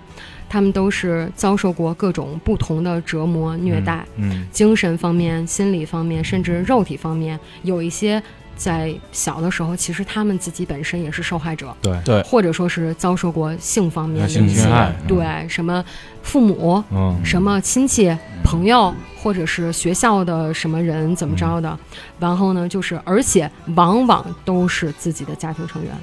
就这种的非常的多，就是这种直接的伤害给他们对，导致他后来也变成就是那个样子。对，就是怎么讲，就是性观念吧，或者什么呢，它就是一个扭曲的。小时候对他，他也怎么说呢？就不光是性观念，就包括刚才咱们好多就是说的这些东西啊，要讨论一会儿可以讨论一下这原生态家庭的这些东西。就是怎么说呢？呃，你从小没有受过这种暴力，包括是比如说虐待这种人，他长大了以后，这孩子他不会对这种暴力的手段非常的熟悉，他肯定是在小小的时候有一个非常非常深刻的一个记忆。而长大了以后，这是好多心理学家都这么分析过啊，而且才会通有这种正常的这种东西。家长啊，都是会给孩子进行多少都会有一些教育，说，哎，你你比如说不能随便要陌生人东西，嗯，或者说是你不能随便跟陌生人走，对，或者说是怎么怎么着，或者说，哎，你你不能这东西咱不是咱们的，你就不能拿。然后这这个玩具不是你的，咱就别玩儿，或者说怎么着，就多少咱都会有一些这种的所谓的教育。嗯。但是像这种家庭的，他就没有，或者甚至他父母本身就不是好人。嗯说白了，负面的可能东西更多对，比如说什么父亲是酒鬼啦，啊什么打就虐待孩子呀打妈妈呀，或者是或者有的可能父亲就是什么强奸犯呀，或者说是。或者甚至是那种会性侵儿童，或就嗯你知道吧？就所以他的那个环境就已经是这样，嗯他就没有一个正确的呃道德观念，嗯或者说是一对一个判断一个事情的是非的一个东西，就更别说谁会去教他对错。他本身他成长，他所自己亲身经历和眼睛可以看到的东西，就已经是非常扭曲、非常不正常的。嗯所以可能有一些人意识里他已经习惯了。嗯，这个东西反正是因为怎么说呢？咱们中国不是都讲耳濡目染嘛？对对就是近朱者赤，近墨者黑。你什么样的家庭，可能带出来的、教育出来就是什么样的孩子。这个东西，即便他后天根据自己的这种呃这种这种，比如说是学学习呀、或者在工作当中有一些改变，我我觉得他在骨子里边的那些东西还是变不了的。那可能是他要带一辈子要走的。对，有一些尤其是小孩儿时候，嗯。他受到的一些东西，真的是就是会跟着一个人一辈子。嗯。然后呢，而且呢，就是这些连环杀手呢，很多他们都是有一些特殊癖好的。嗯，比如说，你看像他们那种什么高跟鞋，啊，对，就是什么异装癖嗯。啦，或者说是呃什么喜欢肢解尸体啦，或者是嗯恋尸癖啊，嗯。然后呢，恋物癖，还有对恋物癖，恋物癖，对，对。还有那种就是比如说他会想带走就是受害者的东西，嗯，然后呢，就不管是战利品还是干嘛的，而且还有那种是，他会不停的骚扰受害者家属，有一些、嗯呃，他会不停给人写信，甚至是他不是带走人家的东西了吗？嗯他过后给你寄，嗯一个一个的给你寄，不停的在。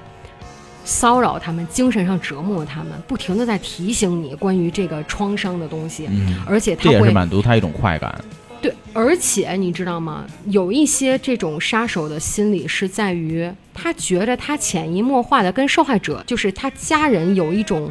联系，啊有一种所谓的莫名的亲密感，啊就跟诉说似的。他会通过写信给人家讲故事，讲说怎么怎么着，怎么怎么着，什么这那的。这是可以说是反向的斯德哥尔摩，反向对，他会他会做一些非常奇怪的举动，就是之前有一个美国，反正四五十年代吧，我忘了，反正就挺早以前的，有那么一个人，也是嗯。就是非常明显，就是他小的时候，比如说是家庭不幸福，被虐待嗯。过，然后后来可能是呃被遗弃了还是怎么着，可能去过那种孤儿院呀或者什么的之类的，就是老师修女，嗯让就脱光他衣服，当着别的同学就体罚他，然后就笑话他什么怎么着什么这那的，然后呢，后来他就是，呃，绑架，然后呢杀害小孩儿，嗯。然后呢呃就是那种侵犯，然后呢而且呢还会吃，他就是给人家受害人的家属写信，嗯。他写信的方式就跟写日记似的，他给你讲故事。啊这那给你讲，还把自己的好多经历乱七八糟的，他也给人家写，也给人讲什么、什么他什么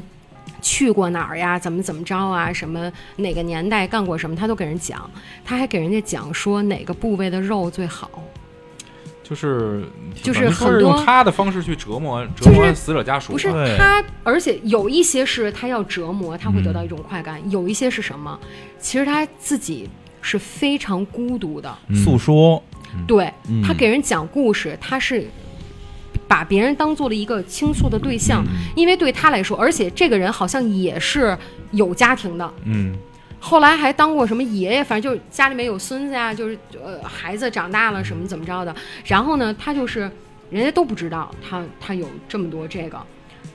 等于说他没办法跟别人嗯说自己这方面。可是你说呢？他要有这种想法的话，他为什么是个虎毒不食子的人？他他不不不可伤害自是你看，像个儿家的人那些就是刚才咱们说过的那些什么 BTK 什么的，他们都是有家有业的呀，嗯他都没有对自己的家人下手呀。嗯 BTK 他有儿有女啊，他对他他也没有就是自己的女儿或者说妻子啊什么的，对他都没有伤害到他们没有？对啊，他都是外面的其他的很多东西他都不知道。就两面性还是对，然后呢，而且呢，就是这个人他为什么会跟受害者家属这么做，是因为他有一种需要别人倾听，他需要有一个倾诉的这么一个诉求。嗯。他自己呢，比如说生活里面，他知道他自己这个东西是没办法向别人展示的，嗯，他是这个是不可告人的。对，但是呢，他又想可以有谁能听一听他的一些内心的东西，那怎么办呀？就是就跟受害者家属讲呗。这种信件的方式呗。对，他就觉得他们之间莫名的就建立了联系起来了。嗯他自己单方面的，他就决定了说啊，我跟你之间是有这么一个，然后他就给人家各种的写信。他们有很多就是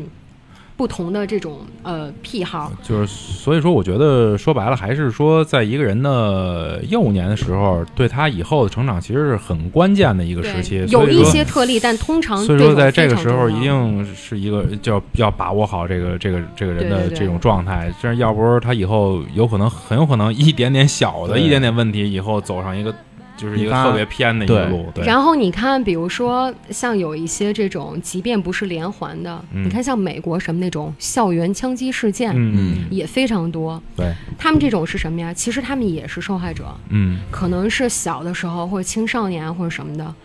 长期受到折磨、嗯。压迫，嗯，或者说是其他人的歧视，或者说是那种虐待呀，嗯。或者说是遭受一些什么怎么着的，然后呢，他精神就不太正常了，然后呢，也是得不到什么理解或者他一个宣泄的一个出口吧，他也解决不了这事儿，嗯。然后他受刺激了，然后突然他就做出了那种特别。就是让人对，就嗯。特别的那种，然后就宣，泄吧。对他就是直接的就报复嘛，嗯。什么愤怒的那种，嗯。然后呢，就是他们外国有一个那个，就是现在通常会经常拿来做预测嗯，未来，就是关于某一个人是否有可能会有这个倾向一种心理测试是吧？对，嗯。就是呃，也不是心理测试吧，嗯。它就是有一个三元组，嗯。然后它基本上就是有三点，就是通过对于这些罪犯的了解呀、什么的，嗯。就说很多这种罪犯，他对放火嗯。就是、就是呃烧东西啊或者什么的、嗯感，兴趣。就非常迷恋。嗯嗯然后呢，还有呢，就是小的时候、嗯虐待动物，嗯尤其是你看像一些罪犯，他喜欢比如说折磨、虐待，或者说呃侵犯小孩儿或者什么的这种。其实人家心理学家就说，这个跟就是虐待动物小孩儿虐待，就小孩儿的时候虐待动物是有一定呃关联的。还有呢，就是都过了十二岁了还尿床，你看那哦 Bill 那孩子，就是莫名其妙的，而且就是间歇性，不知道是因为什么，然后就是莫名其妙的就尿床。这些他们很多，呃，人家调查说，基本上百分之高，而且是高于百分之六十的这类罪犯，其中有大部分的人十二岁之后嗯，还有尿床的经历，就是还会是一个大数据统计吧，就是。对对他们做过一些这种对调查其实还是有一些关系的。嗯而且呢，就是就像刚才咱们其实也有说过，就比如说很多罪犯他们是有前科的，嗯，嗯比如说小偷小摸，就是破坏公物啊，或者说是盗取别人财物啊什么的。比如像曼斯那种，都是多进多次进多对。几进宫的这几进。种。尤其是你看，其实这个东西它都是有互相联系的。那种家庭特别不幸福，嗯。或者说是特穷，嗯。或者说是没有什么家人管教或者什么那种，他就很容易发生这种事儿，偷东西，嗯，或者说是怎么怎么着的对对这种。他没有一个正确的是非观念吧？对，而且可能也是因为，比如说有一些甚至是比如说。呃，遭到抛弃，嗯或者说什么孤儿院，而且有的时候，你看，尤其像美国好多那种电视剧、电影什么，就体现着很多孩子孤儿，然后他进了孤儿院呀，或者说什么的，嗯其实他们的处境也非常不好，对都吃不饱，或者说是怎么着的，所以呢，他可能就会造成说偷吃的，嗯。或者偷钱，或者是你怎么着的。从，这一肯定是有点点小的积累起来。对对他们还是会有一些，或者有的，比如说是呃奸杀或者什么的，嗯。也是会有，比如说呃强奸或者什么那种前科的，哦也是会有的。有一些是原来没有案底的，但有一些是对，就是其实一直他原来都是有这种的。呃，然后那个，反正有学术调查说，其实连环杀手普遍而言智商都不高，都处于一般或者但是也有像低下。这。种啊，对，就对，但实际上，你看，就是其实啊，如果你去看一些美国和英国，基本上是因为我看过那个是按照国家，嗯。然后按照人名儿嗯。那么着，呃，反正看起来就是据统计，美国和英国是最多的。嗯但是你看，比如说，即便是在这些多的里边，嗯你去看，像他们这种高智商的嗯也是很少很少。很少很少的，嗯比如说，你看像美国，真的是成百上千，其实连环杀手非常多。嗯但是这种高智商的，就那么几，个吧，就可能也就一也就十十十几个，或什么，嗯就反正非常非常的少。嗯所以就是大部分还都是就是不是很，其实很多呃那种就是也是有一点儿，比如说精神不太正常呀，或者说是。有一些智力上啊，或者说身体上有一些残疾，嗯或者说怎么着的，他多少还是有一些这样。像他们那种什么毛病都没有，然后就也不会去这样做，对我觉得。对嗯对，反正不太。这个东西，反正我就是想起那天咱们在群里讨论的一个话题，就是说，呃，我之前在整理这些案件、看这些资料的时候，呃，看了很多论坛呀，包括很多的帖子，嗯然后呢，底下会经常有一些网友嗯啊去评论什么，说这个人好牛逼，他的犯案手法怎么怎么样，怎么怎么样，嗯特别特别崇拜。我觉得当时我看完了，觉得这是一种特别缺的评论。嗯为什么要这么说？因为我觉得，任何一个罪犯他犯案，你不能用一个什么他这种手法多么多牛逼嗯这种方式去评论他，因为我我可以很负责任的跟你们说，就是他如果要有另外一种好的。面对社会的途径和解决这种他自己这种就是人与人之间处理这种关系的途径，他绝对不会选择上走上这条路。你看，所有走上这条路的人，他都是要不是童年接受过这种受到过这种呃这种虐待，嗯要不就是他后天产生了大的这种就是落差，比如说突然的离异呀，或者说失业呀，有这种心理上的这种创伤这种创伤了，所以他才会这样去做。所以我觉得这东西没有什么可牛的，啊就他真的不是什么什么特别特别牛，也没必要去盲目的崇拜他们。他们其实。在于咱们这个社会的人来说，他不是一个健全的人，可以说他是一个是比正常人要低一点的人，他才会做这些事儿。嗯其实往往就是呃，比如说，如果因为有一些东西是你过后看了嗯结果，嗯你会认为说好像，哎呦。就是哎呦，他怎么做了这样的事儿？哎呦，杀了好多人，或者说是，呃，怎么怎么着，或者什么之类。你觉得好像说，其实最根本的是因为我们心理上会觉得说，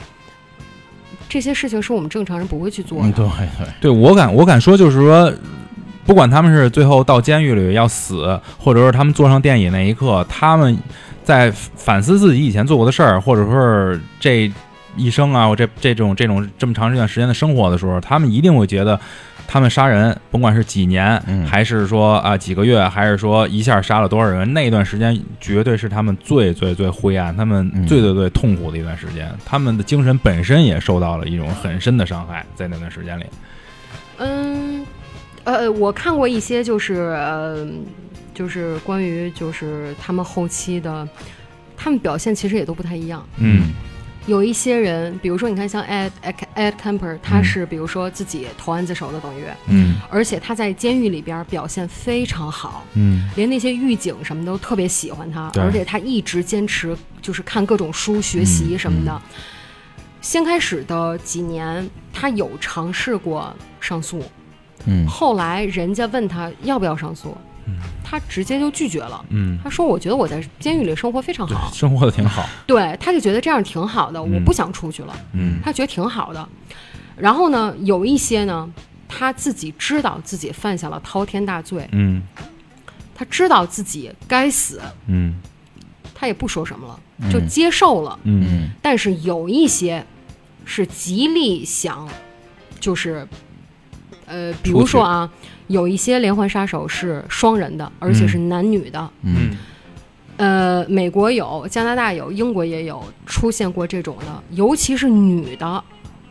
我觉得比男的还可怕。嗯就是他的表现在于男的都认罪了，就认为说我该死，我也不上诉，我也不怎么着，你们说怎么判我就怎么判我吧。但是女的反而表现尽量把自己说特别轻，然后就往男的身上推，嗯或者说是就呃就说啊，我也是受害者，他逼迫我的，就想尽各种招。我觉得这种那真的就是，我觉得比那个说哎得了我就该死或者什么的，我觉得更可更可怕、更可恶的。对，有时候反正看看一些案件里边，往往女性其实要比男性罪犯更可怕一点儿，因为他他们好多时候真正到一些关键的时刻，男性也许他就失去理智了，没有理性了，去怎么样冲动的去干一些事儿，但是往往真正不冲动。非常有逻辑、非常有条理的，然后特别沉稳的是女女性性犯罪。其实咱们在以后的节目里也可以专门做嗯，这种关于，比如说呃女性杀手统，就是统计上来说是没有男性多的，嗯，但是呢也是历史上有一些的，就是可以讲一些这种，还有呢就是像我刚才说的那种，就是双人的，嗯，呃，反正都挺挺挺。可以的。对，到时候以后咱可以专门做这样的节目去讲这些对。行，今天咱们录音的时间也不短了啊啊，咱们准备结束这一期，也特别感谢 M 的加入啊，一个非常像侦探的名字。对对对，说的很有 行吧，以后我们会继续我们这个凶案调查员的话题，然后呢，也让 M 过来，然后来给大家讲一些呃没有听过的这些案件，然后呢跟大家分享，好吧？那咱们今天就到这儿，谢谢各位，哎谢谢，哎再见，拜拜哎。如果您对我们的节目感兴趣，欢迎进入二更茶馆微信群，咱们一起聊聊那些有意思的事儿，一起度过一些美好的时光。进群方式，请联系老丁，微信号 i v a n 九零二四。